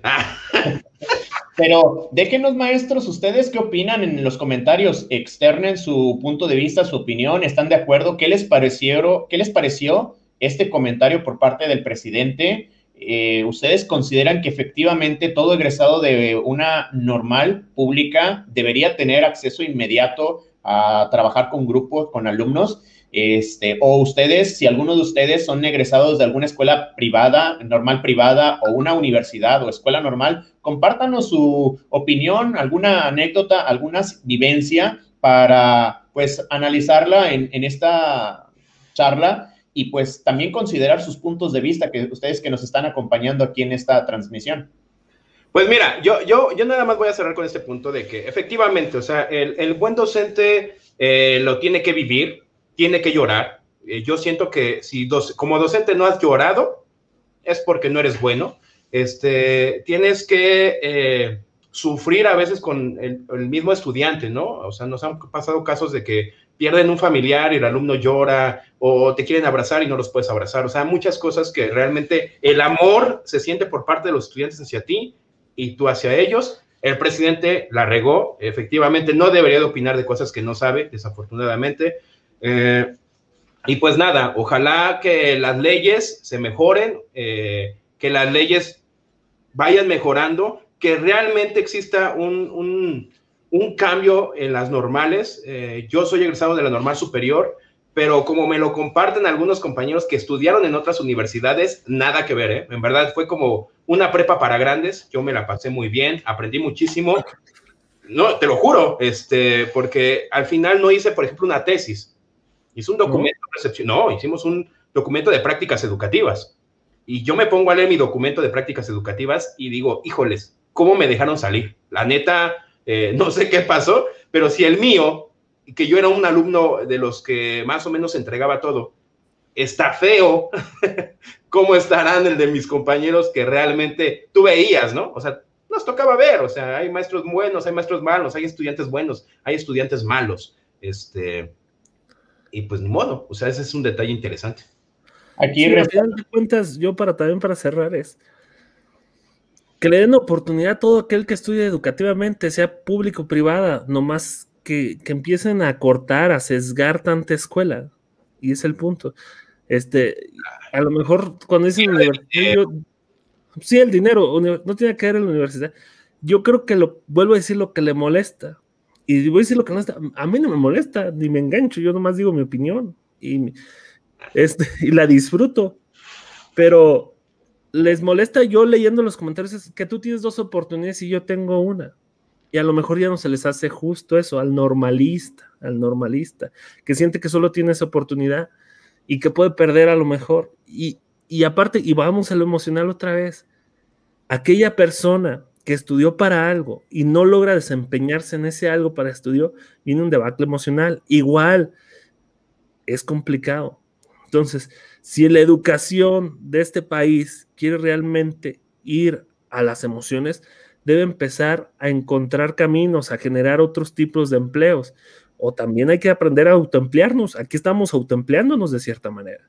Porque también, si no podemos vivir del magisterio, de la federación y el salario es raquítico en, las privadas, también hay que tener otro tipo de emprendimiento como, como humanos, pero UPN, CAM, normales privadas, todo el que estudie para educación, yo creo que debe tener un espacio o una oportunidad, no sé si el espacio, pero sí una oportunidad para trabajar dentro de la escuela. Aquí Fénix eh, nos comparte su experiencia. Dice, el discurso del presidente es excluyente y populista. Egresé de una normal privada en Zamora, Michoacán, y realmente considero que aunque aprendí mucho, realmente es en la práctica, es la práctica la que nos construye como docentes. Y, por ejemplo, este comentario también de Félix, eh, Alpuche dice, soy maestro egresado de una universidad y me ofende el comentario fuera del lugar del presidente. Tenemos aquí las diferentes posturas, tanto de unos como, como de otros. Y, por ejemplo, aquí la maestra María Luisa Hernández dice, yo trabajo en una secundaria técnica y los mejores maestros no son normalistas. Ya tenemos aquí diferentes opiniones de cada uno de, de ustedes de acuerdo a sus experiencias, sus anécdotas, pero definitivamente algo que debemos de considerar en este proceso, en este intercambio de opiniones respecto al presidente, es de que nosotros como docentes realmente nos vamos a formar ya en el aula, ya trabajando con nuestros alumnos, si aprendemos de nuestros errores y procuramos hacer las cosas lo mejor cada vez. Porque va a haber maestros que sí van a tener la oportunidad de estar trabajando, pero no van a buscar cómo hacer las cosas de mejor manera. Y creo que todos los que están ahorita en esta eh, transmisión, ustedes los considero excelentes maestros porque ustedes siempre buscan la manera de hacer mejor las cosas. Y prueba de ello es de que siguen nuestros canales, donde nosotros con lo poquito o mucho que les compartimos, les recomendamos, eh, ustedes buscan, oye, pues voy a ver qué me recomienda este maestro ¿Qué me sugiere este maestro para yo mejorar mi práctica educativa? Y eso es lo que nos hace buenos docentes a nosotros. Así como yo, por ejemplo, eh, que les decía, me, me, gustó mucho cómo Alex manejó la estrategia de la, de, en este caso, la estrategia socioemocional. Pues yo voy a buscar de que a él lo considero que es muy bueno en este tema y voy a ver qué es lo que está recomendando, qué es lo que está sugiriendo para poder yo establecer esta, esta propuesta. Debemos de buscar nosotros a compañeros maestros de nuestra escuela, al amigo maestro que tenemos, a mi ex profes, a mi antiguo profesor de la normal, maestro, estoy pasando por esa situación, ¿qué recomendación me das? Todos estos detalles son los que nos van a hacer a nosotros mejores maestros en la medida que nosotros queramos mejorar nuestra práctica educativa. Pero si ya una vez tenemos la idea equivocada, que ya tengo mi plaza con nombramiento definitivo y ya conseguí, ya estoy en la gloria, estoy equivocado. Tengo que estar reinventándome y mejorando constantemente. De lo contrario, soy un maestro que no merece tener la plaza siquiera. Me, encantó el, comentario de Don Maestro se llama y dice, ustedes le están quitando espacio a los que estudiaron comunicación. bueno. Bueno, el mundo de YouTube es completamente diferente, ¿no? Es abierto. Ahí sí no tendría nada que ver, ¿no? Pero mira, eh, pero vuelve a lo mismo, cada, o sea, cada quien no ve las cosas como son, sino como somos. Eso es totalmente, pues, creo que para mí, un hecho. Y hay algo, este, las falacias argumentativas. Y una falacia argumentativa es la general, generabilización apresurada. Tenemos una tendencia a generalizar lo que estoy viendo. Entonces, si yo veo que son buenos los normales, generalizamos.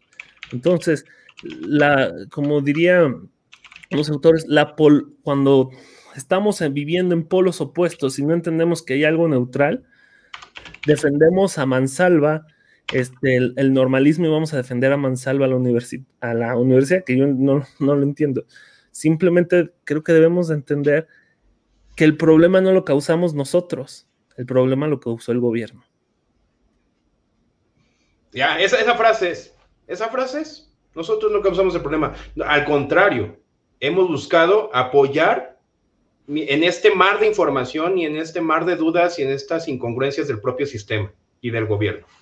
Así me quedo. Siguiente tema. Totalmente de acuerdo, dice. Así es. Bueno, pues el siguiente tema, maestros, nuestro subsecretario de Educación, Marcos Bucio. a mí me quiere. el amigo de Jaime. El amigo de Jaime pues lamentablemente ya no va a continuar como subsecretario de Educación, que considero honestamente que estaba haciendo un excelente trabajo porque siempre lo vi en reuniones de supervisores, en reuniones de directores, siempre lo veía a él ahí. Siempre cuando nosotros estamos participando en algún puesto de liderazgo, de político, pues está el que se lleva los aplausos, ¿no? la figura pública. Pero detrás, o quien realmente en algunas ocasiones hace todo el trabajo, toda la chamba, pues en este caso yo vi mucho trabajo por parte del subsecretario de Educación. Se veía, se, sentía esa, esa situación. Cuando él exponía, en ausencia del secretario de Educación, se le veía el conocimiento que tenía de las escuelas, del contexto que se estaba viviendo, con el dominio y el conocimiento de la estrategia que se estaba implementando. Eh, entonces, pues se va y ahora la maestra, no recuerdo el nombre de la maestra, compañeros, la maestra que va, va a estar en su lugar. Así de importante es, es Marta Belda. Belda. Belda. Que, pues ahí es, es, otro tema interesante. A ver, déjame, déjame continuar ahí contigo. Este, creo que tienes mucha razón, este, Alex. O sea, eh, de pronto hay una persona que lleva y se avienta todos los aplausos eh, y el subsecretario, así como, ¿y ese quién es, no? ese compa, cuando es al supervisor, al director, ¿y ese quién es, no? ¿Y ese qué hace? ¿Y ese qué hace? Y a veces se avienta toda la chamba, o sea, eh, hace más chamba que el propio secretario de educación. Es como en la escuela. El subdirector hace más cosas que el director, ¿no? Eh, y quien se lleva los aplausos, pues es el directivo.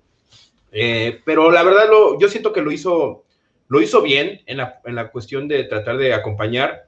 Ahí tuvo sus errores, yo se los marqué en el canal. Gracias a eso tuvimos una, una comunicación y ya después no se despegó de redes sociales, ¿no? Y empezó a seguir a los edutubers. Tiene un video de Alex, o sea, siempre ponía ese video de Alex diciendo, miren, eh, este youtuber habla bien de lo que estamos haciendo y, este, y hacía la recomendación al canal.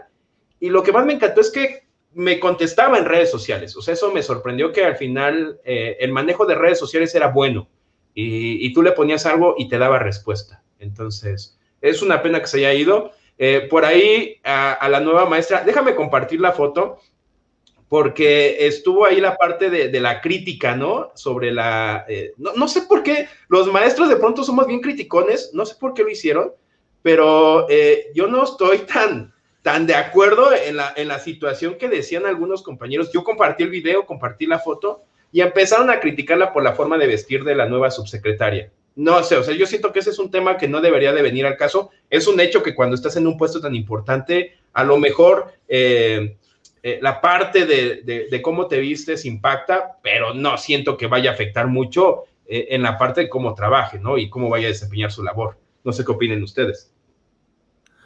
No, pues de su vestimenta creo que es lo de menos. Aquí es el problema de, yo creo, del, de los gobiernos. Nunca hay continuidad. Así como nos quejamos de la poca continuidad, por ejemplo, eh, en el servicio profesional o en las carreras, en las carreras del maestro que van cambiando.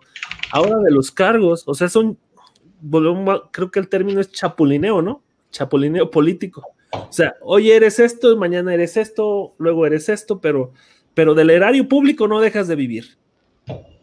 Y yo creo que eso llega a molestar. O sea, Esteban no debió haber aceptado. Si ahí puedo criticarle esa parte a Esteban.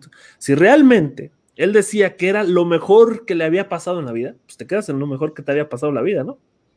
Pero no, está mejor, pero mejor, me pasa algo mejor en, los, en los Estados Unidos. Y ahora, no sé qué tanto Marcos Bucio haya querido irse, porque de pronto yo creo hubiera dicho me, me voy desde que se fue Esteban y no de pronto de un día para otro.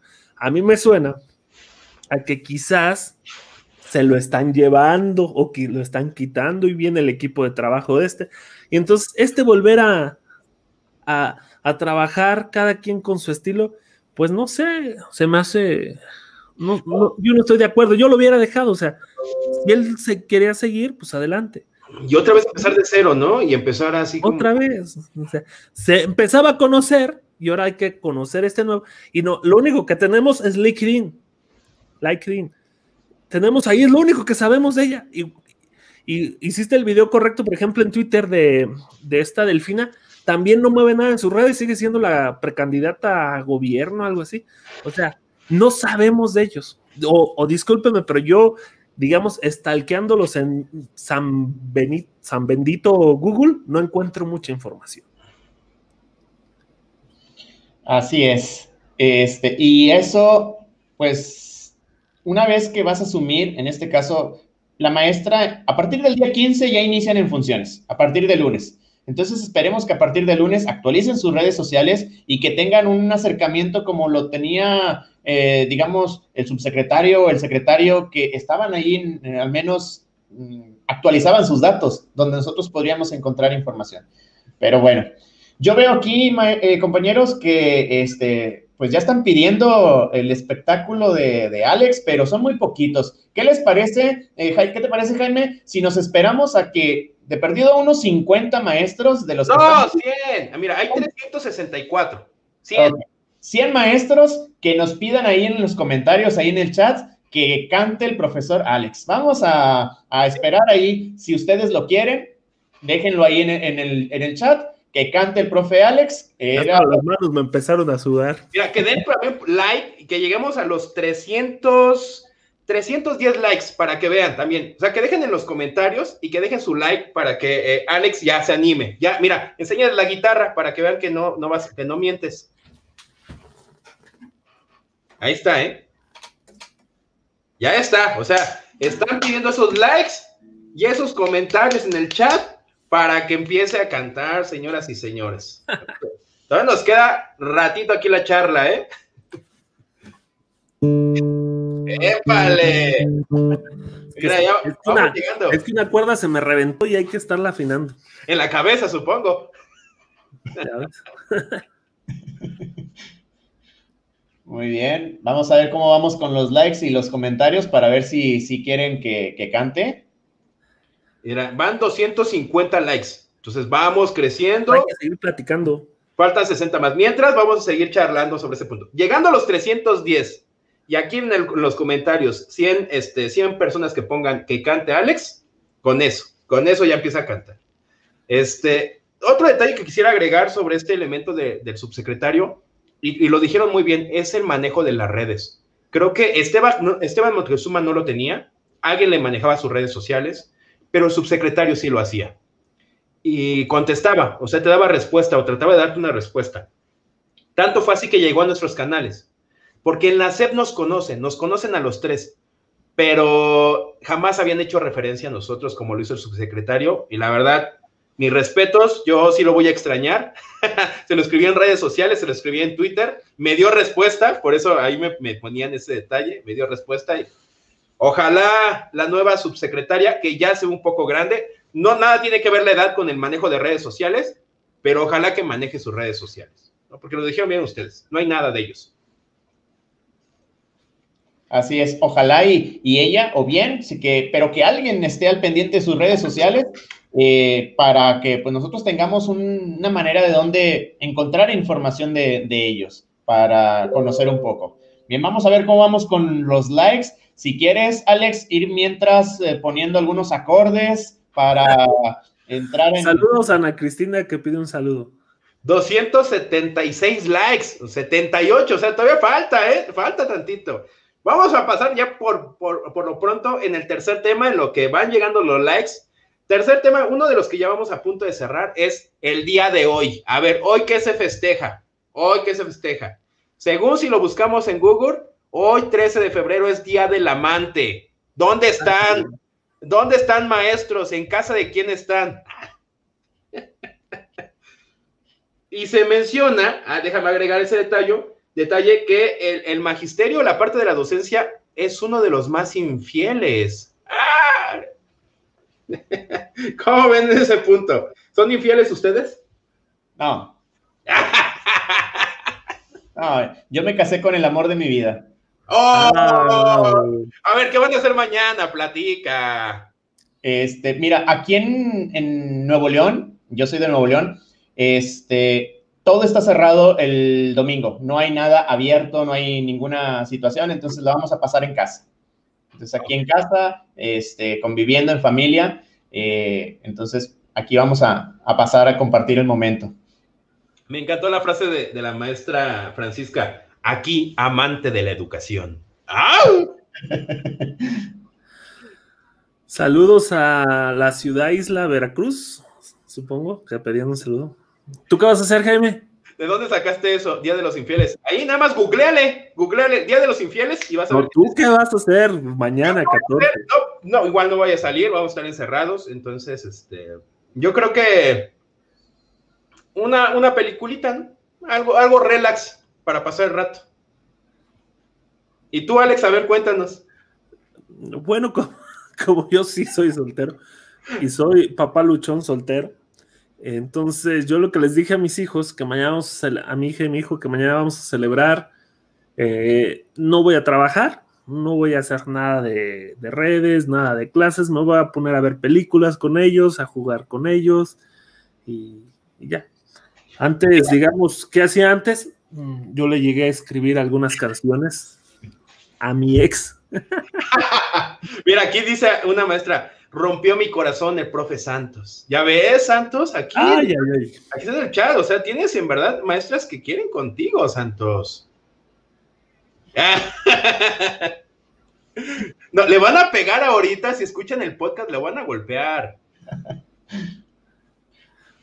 No, este, pues yo no tenía el dato, Jaime, eh, es un dato curioso, yo no sabía que precisamente el día de hoy, no sé si ustedes maestros ahí en el chat, eh, si ustedes conocían que precisamente 13 de febrero era el día del infiel y que los maestros eran los, la profesión, una de las profesiones más uh, enfocadas en, esto, ¿no? Lo desconocía.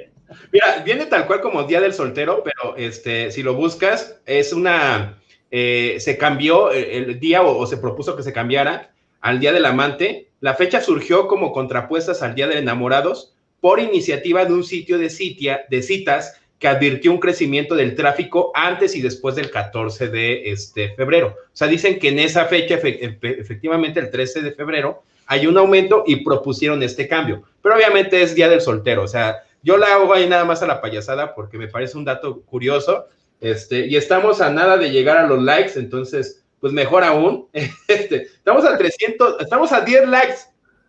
10 likes, nada más, 10 likes maestros. Dejen su pulgar arriba para que eh, empiece a cantar Alex. Ya, ya juntamos los comentarios, ya lo juntamos. Eh, dice aquí la tercera profesión más infiel, ya ves, te lo digo, los maestros sí saben, porque, porque conocen a alguien ahí en la escuela que han dado con un maestro, una maestra, ¿sí o no? A ver, Cuenten, platiquen, hay una historia en el chat. Yo quiero leer. Este, soy chismoso. Yo me estoy poniendo nervioso. Mira, Alex, que no canto ante la gente. Sí he cantado mucho ante la gente, pero ya tiene mucho que no lo hago. Profe Alex es soltero, sí, aquí, metan solicitud con nosotros, dejen su pulgar arriba, dejen su comentario, mándenos su correo electrónico y se lo mandamos a Alex para que para, Cassandra pídele matrimonio de nuevo, dice Alejandra, dice Alejandra Cadena. 309 likes, 300, 311, ya. Rompimos la meta, eh, Santos. Pues a empezar a escuchar de esta bonita bohemia, déjalo, déjalo en grande, Santos, para que él tenga el privilegio. De Miren, para que vean que se... No que los doctores. Ahorita hablamos de ese tema. Los dejamos con Alex Dub. Nomás dejen afino, ¿eh? Por si se desafinó la cuerda.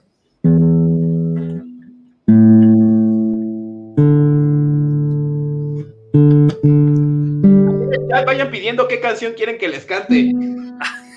ya, ya está rocola, me puse. bueno, ahí va. Una romántica, ¿eh?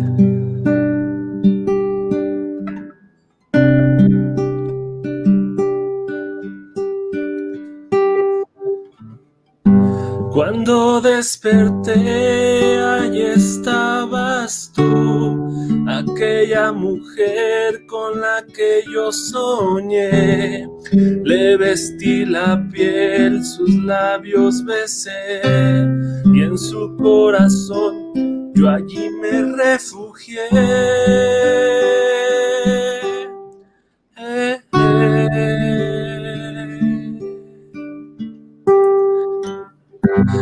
Late el corazón, late hoy por vos.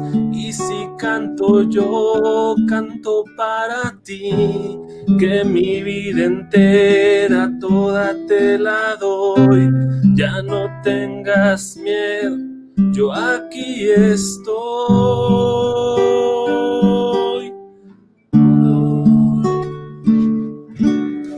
Tu poeta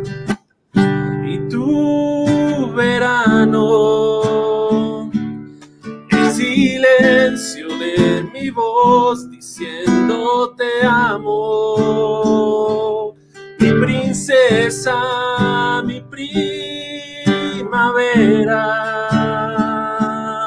Mi ternura y mi amor por vez primera.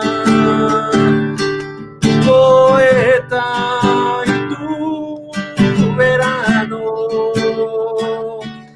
silencio de mi voz diciendo te amo.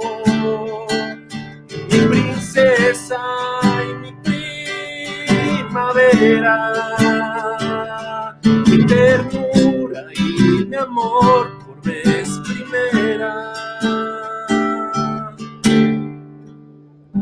Me conoces bien, siempre te amaré, aunque estemos lejos, yo aquí estaré. Seré tu poeta, tu razón de ser, tú serás mi reina, mi única mujer.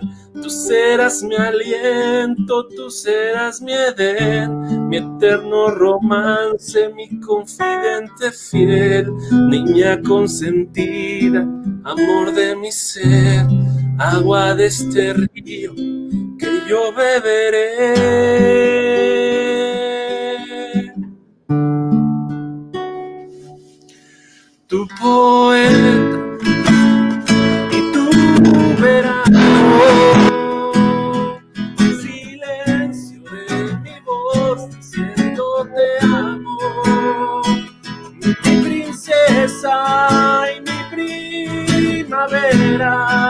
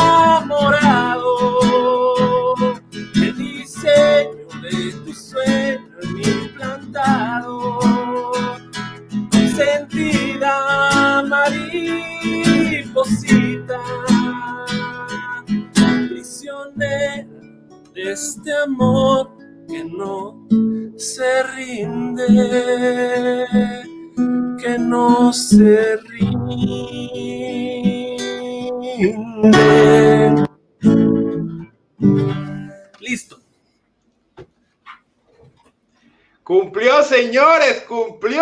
Aplausos, por favor, aplausos ahí en el chat.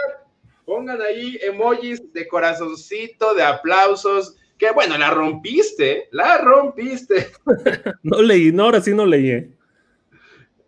Eso, eso, mira. Otra, ya están pidiendo otra, ya están pidiendo otra, ya. No, no, no, no. Si temor a equivocarme, serán muy buenos y excelentes adultos. Felicidades, maestro Alex, un abrazo. Supongo que hace referencia a tus pequeños. Este.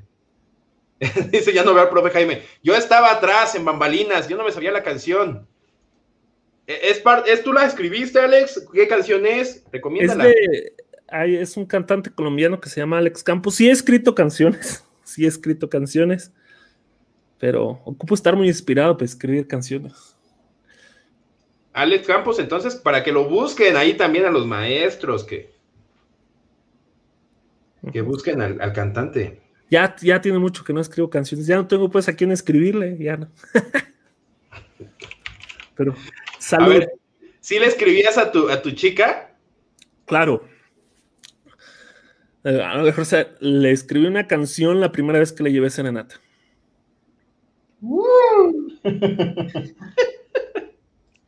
Hombre, estoy viendo ahí los, los comentarios. La neta, sí. Más fans de Alex, dicen por ahí. Pero sí, sí, o sea, pero sí, como que para escribir canciones, yo creo que Upas está como sí clavado. Este, yo llevo cuánto ya vamos para tres años de separados, pero sí, estuvo. Es, yo creo que es poco a poco y, y aparte creces como persona. Yo como lo he dicho, yo con ella me llevo súper bien, nos llevamos súper bien, simplemente no congenamos a la larga, pero nos llevamos de maravilla. Este, y, y sí debemos de valorar, yo creo, lo que tenemos al lado, lo que somos, lo que no somos, con lo que nos equivocamos y toda la situación y, y, abracen, besen, gocen, hagan el amor, o sea, disfruten a, a, su pareja y también disfruten cuando les toque estar solos. Miren, ya se puso lentes, entonces allí estamos, aquí estamos. Gracias por los comentarios, por de no sé de quién, de Casey, que luego me chulea. Este, y hay varias, pues, pero ¿quién más? No sé. Ah. Que dicen que no va a estar más solo. Exacto, ¿eh? Ah. Ya la rompiste, Alex, ya con eso, ya tuviste. Bueno. Gracias, gracias ahí a los comentarios. Sí, no, eh, excelente. Muchas felicidades, Alex. Eres un estuche de monerías. Qué habilidad. Este, a mí siempre me, gustó. De minerías, dicen ahí. O, me hubiese gustado aprender a tocar la guitarra, pero no, nunca tuve la oportunidad. Pero sí. Yo aprendí a tocar la guitarra con un libro. ¿Cómo? A partir de la, lectura, las notas. no, guitarra fácil. Y así aprendí a tocar guitarra. Qué bien, qué bien. No, pues muchos comentarios para ti, Alex. Este, referente a, tu participación. Muy contentos los maestros, las maestras por la, canción. Preguntan que si tienes otra, Alex, otra canción que te sepas y que puedas uh, acompañar. Espérate, déjame leer esto. Me uno al club de las Dubefans.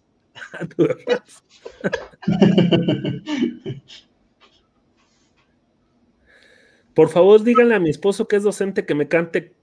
Al esposo de Claudia, cántale, hombre, cántale sin miedo. Mira, Abril aprendió a tocar el ukulele con videos ah, de YouTube. Sí, yo me voy a comprar un ukulele para tocar. Ah. lo he visto y se me antoja tocar ukulele. Caminos de Michoacán están pidiendo, como eres de Michoacán, que te avientes Caminos de Michoacán. ¿Cómo no? Es que miren, aquí bajé las notas porque ya cuando tenía 18, 20 años, me sabía tantas canciones y yo creo, y eso ejercita mucho la memoria, ¿eh? Tocar guitarra te ejercita. Yo creo me sabía unas 50, 60 canciones de memoria. Hoy si me pides, si no tengo la hoja, no, no puedo. Cántame la de amnesia, dice ahí Casey. La de, José, José, por favor, profe Alex. Ya, ya agarraste, ya, te vas a casar. Aquí te vas, vas, a vas a salir casado. Oye, a mi hija. ¡Sí! ¡Güey, por fin! Pues muchísimas, eh, si quieres leer algunos comentarios, Alex, y estarles agradeciendo, porque sí son muchos, maestros. Pero es que cuando estuve cantando no alcancé a leerlos, pero pues como ni les sé luego. Eh, pero estos últimos de que te están escribiendo. Este, ah, bueno. Este. ¿Qué canción romántica? Sí, se me hace muy romántica, creo que es romántica. Alex Campos es un cantante cristiano, eh, pero esa parte se me hizo una canción bastante interesante, bastante bonita. Eh, Marisela de Oro Cerro, ¿es padre soltero? Sí, soy padre soltero, de cierta manera, pues sí, viven conmigo mis hijos, sí. ¿Sabe alguna en inglés? algún tiempo me sabía en inglés, sí, pero ya no es lo mismo. Fórmula de amor, dice. Fórmula de amor. Este, que cante Santos. Ah, a mí no se me da la cantada. Miren, tienen filtros y todo. Que, ahora canten ustedes. No, pues muchas gracias. O sea, de todos hay que reconocer que cuando este, que te digan cosas bonitas te hace sentir halagado, eso es un hecho.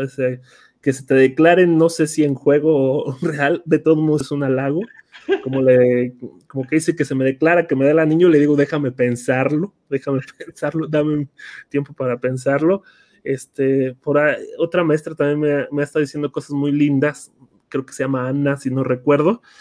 Eh, pues gracias a todos esos comentarios, a final de cuentas son lindos, es hermoso, es bonito y, y, bueno, yo no digo que no, quizás qué tal si un día me gusta alguna de ustedes, pero ahorita no las conozco, pero les mando un beso enorme y un abrazo a cada una de ustedes. ¿Cuál es tu canción favorita, Alex? Pregunta la maestra Consuelo. Ay, mi canción favorita. Este.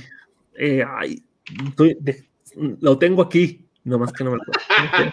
Sácala de ahí. No me acuerdo del nombre. Bueno, el, cantante a lo mejor. Eh. No, tampoco se acuerda. Tú, Santos, a ver tu canción favorita. A ver, ¿cómo se llama? Ah, no, no recuerdo el grupo, pero hay una que me gusta mucho que es Sobre mis pies. No sé si la han, escuchado. Que dice, este, ¿cómo va la canción? ¿De la arrolladora Van de Limón? Sí, esa, esa es. Ah, pues aquí estoy buscando, también estoy googleando al mismo tiempo. Oye, qué rápido. esa me gusta mucho, la de Sobre mis pies. Ok. ¿Cuál, cuál te gusta? Mira, me quedo, de, hablar de romanticismo, me quedo con Sin Bandera. O sea, yo creo que todas las canciones que tiene Sin Bandera eh, son, son geniales, pero eh, eh, podría ser la de, es que unas me gustan para bailarlas casi casi, este, no sé. No, pues tú eres de México, no el cumbión ah, loco. No, entra en mi vida, entra en mi vida porque fue con una de las canciones con las que me casé, o sea, fue como la, la canción principal, ya ves que te ponen que la canción del, cuando te casas, esa fue, entonces esa me gusta muchísimo. Ah, no, pues si es romántica, sí es esta, ¿eh? Sí es esta, la que acabo de cantar tu poeta, sí es romántica. Pues mira, estamos en la parte de amor, aquí, ahora sí, mira, ya me saqué los filtros del amor, ya traje mis lentes, que, que próximamente voy a hablarles de esta aplicación, ¿eh? Es muy buena. ¿Cuál es? ¿Snapchat? No, no, es como Snapchat, pero lo combinas con, este, con Zoom o con Meet o con cualquier aplicación donde te conectes. Ya, ya, Pero sí me quedo con los corazones. Sí, les están gustando. Mencionan Mira, Durmiendo bajo la luna de elefante. Ah, esa también es una buena canción. Este, la música es la vida también. No, tocar música relaja mucho. La verdad, tocar música relaja mucho. Yo, yo llegué a tener, les digo, como 10 guitarras, tengo la eléctrica, llegué a tener, ¿cómo se llama? ¿Un acordeón? Ese sí no pude aprender, se me hizo difícil.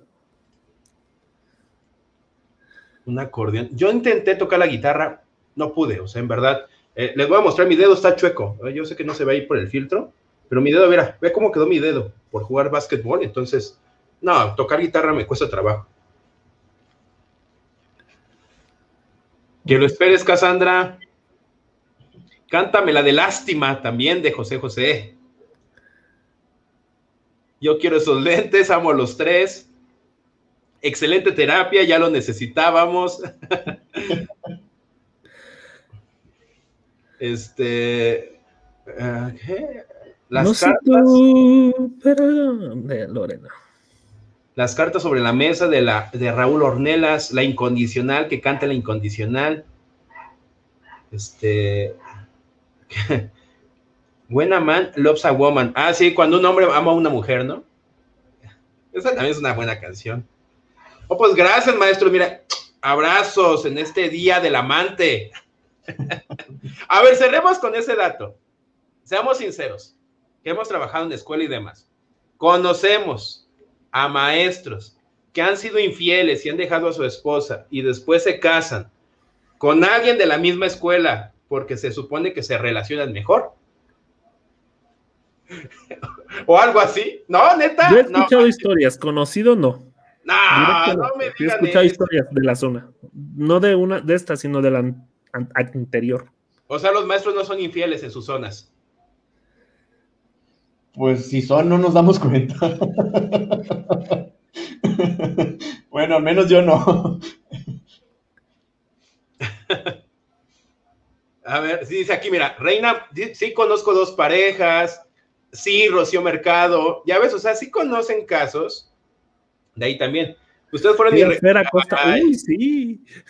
Casey, mira qué linda, qué lindo mensaje de Casey. Ustedes fueron mi mejor regalo del Día del Amor y la Amistad. Muchas gracias, profe Jaime, profe Alex, profe Santos. Los quiero mucho los tres.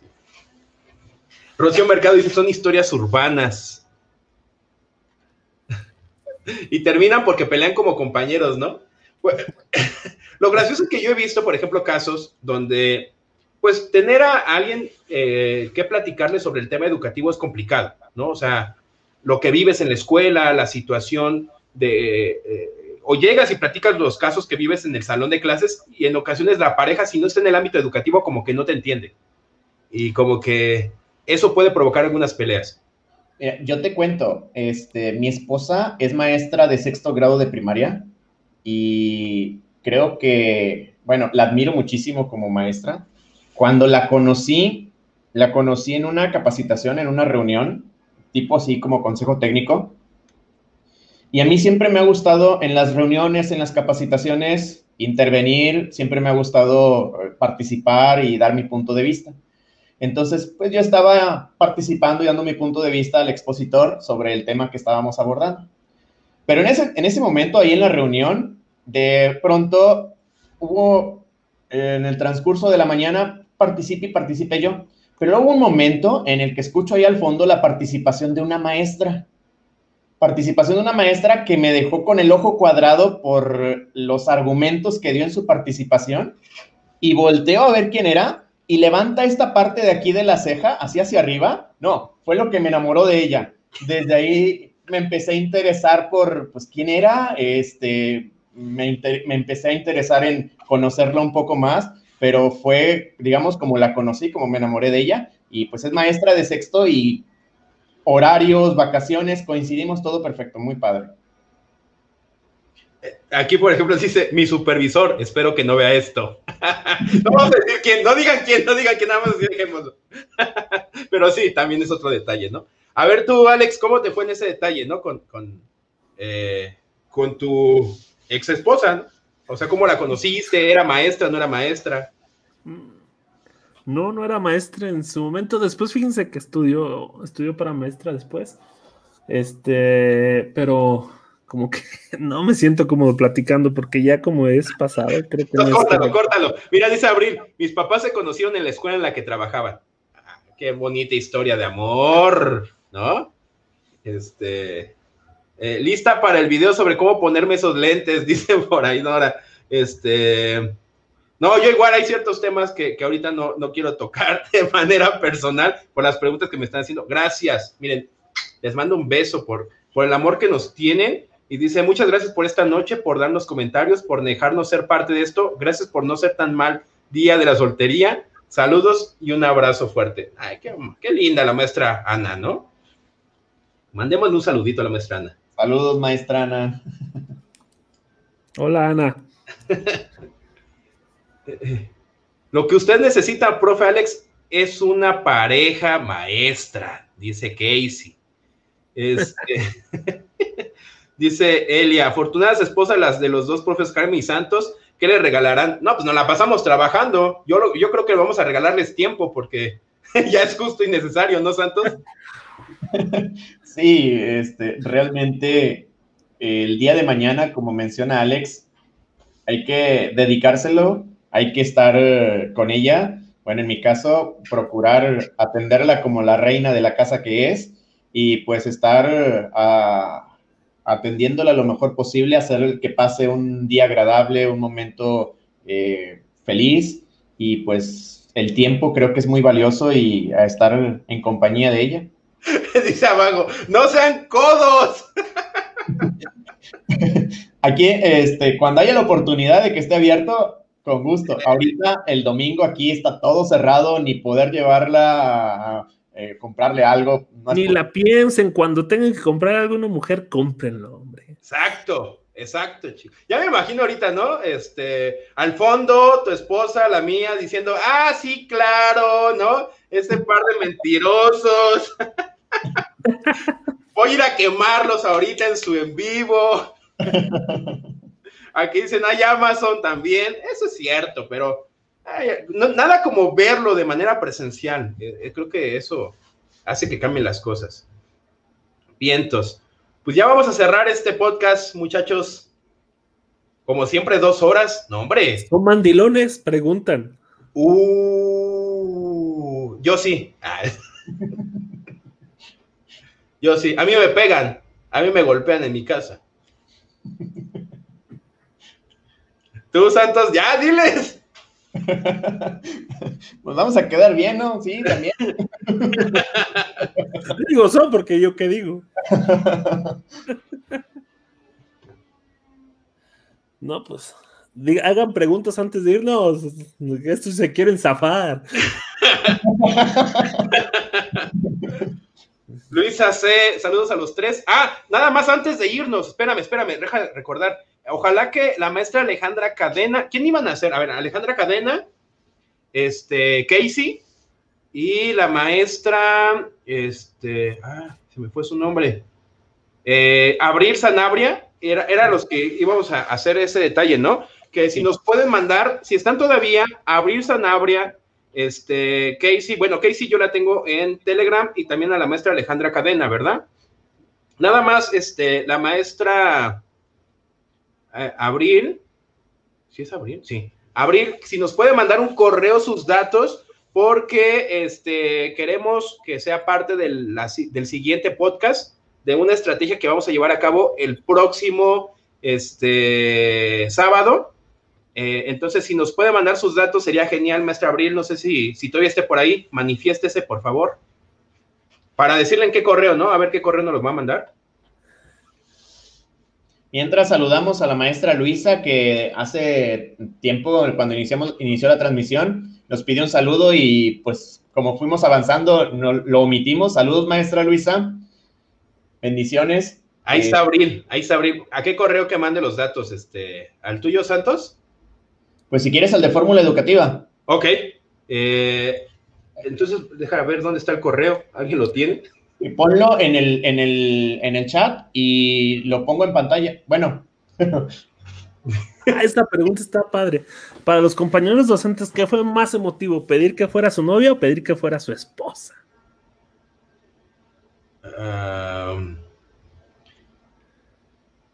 yo me quedo con esposa. ¿Tú, Santos? Es que es complicado decidir. Ya, lanza una moneda entonces. Ah, yo creo que novia. ¿Novia?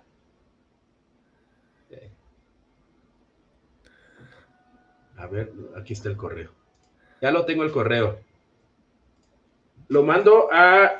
Ahí está el, al chat, ya está, puedes ponerlo, lo acabo de poner.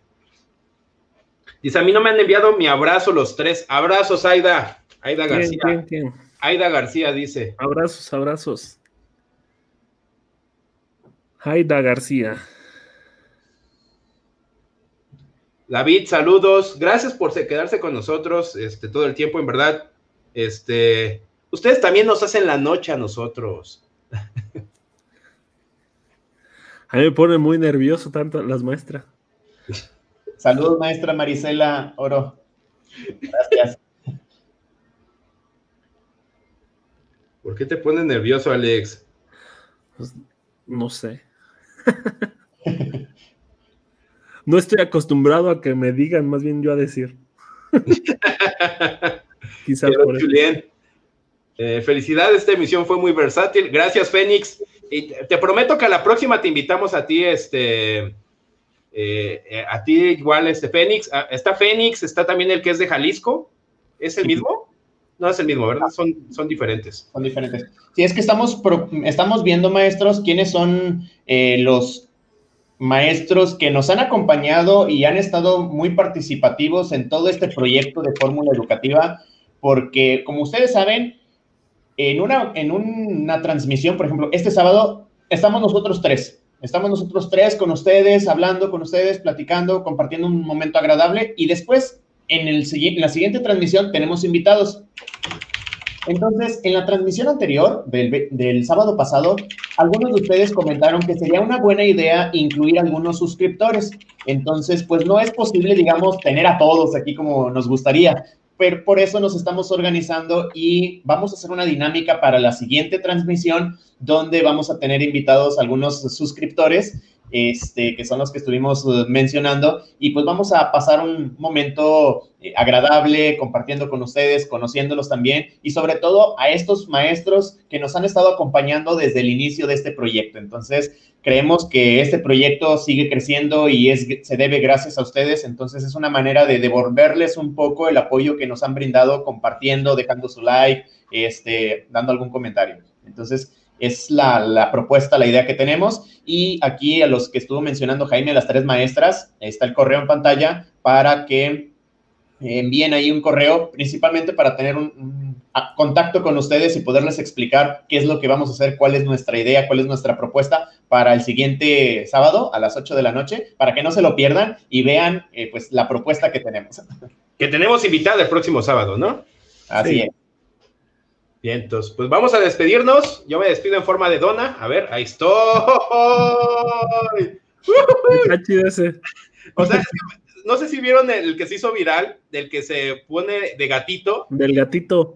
Entonces dije, a ver qué está pasando ahí. Y ya me busqué, busqué la aplicación y ya me estoy comiendo, me estoy comiendo de lo bueno que estoy. Vean, me falta un pedazo.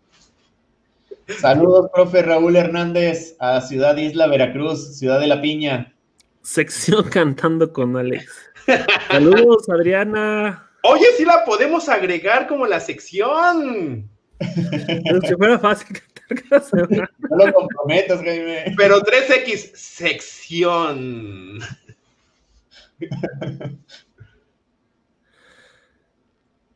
Bien. Le voy a decir, las que les interese, hay una manera de conseguir mi número. Por ahí aparece en internet. Uh. A ver si es cierto. A ver si son fans, como dicen, ¿verdad? A ver si son tan. Sí, o sea, mi, número hay forma de llegar.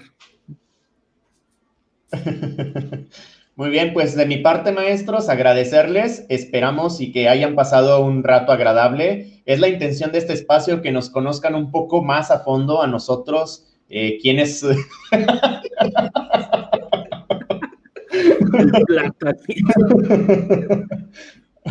Ay, Un mensaje al gato indocente. Me la pela. Ah, Ay, Dios santo, ¿por qué soy así? Ahora, ¿cómo lo quito? Gloria, ensayé hoy. Ensayé hoy hace como dos horas.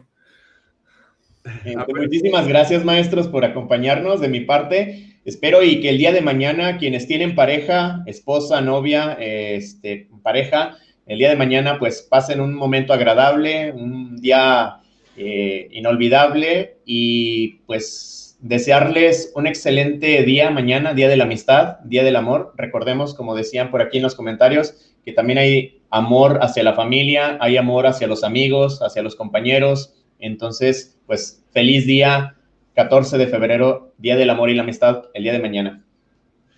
Cuídense mucho. Recuerden ver los videos en el canal, en nuestros canales. Suscríbanse aquí, suscríbanse en nuestros canales, síganos en Spotify. Eh, esperemos haberles sacado una sonrisa el día de hoy, ¿no? Alex, despídete. Este, no, y, creo que en esta vida hay una frase que me gusta, lo más importante que vamos a aprender es amar y ser amados y si lo transmites a todo humano, creo que vamos adelante, que seamos mejores seres humanos. Gracias por tan bellos comentarios. Disfruten mañana en familia, en pareja o, en, o también con ustedes mismos. O con sus mascotas también. Oye. Nos vemos. Cuídense mucho, nos vemos. Bye. Yes.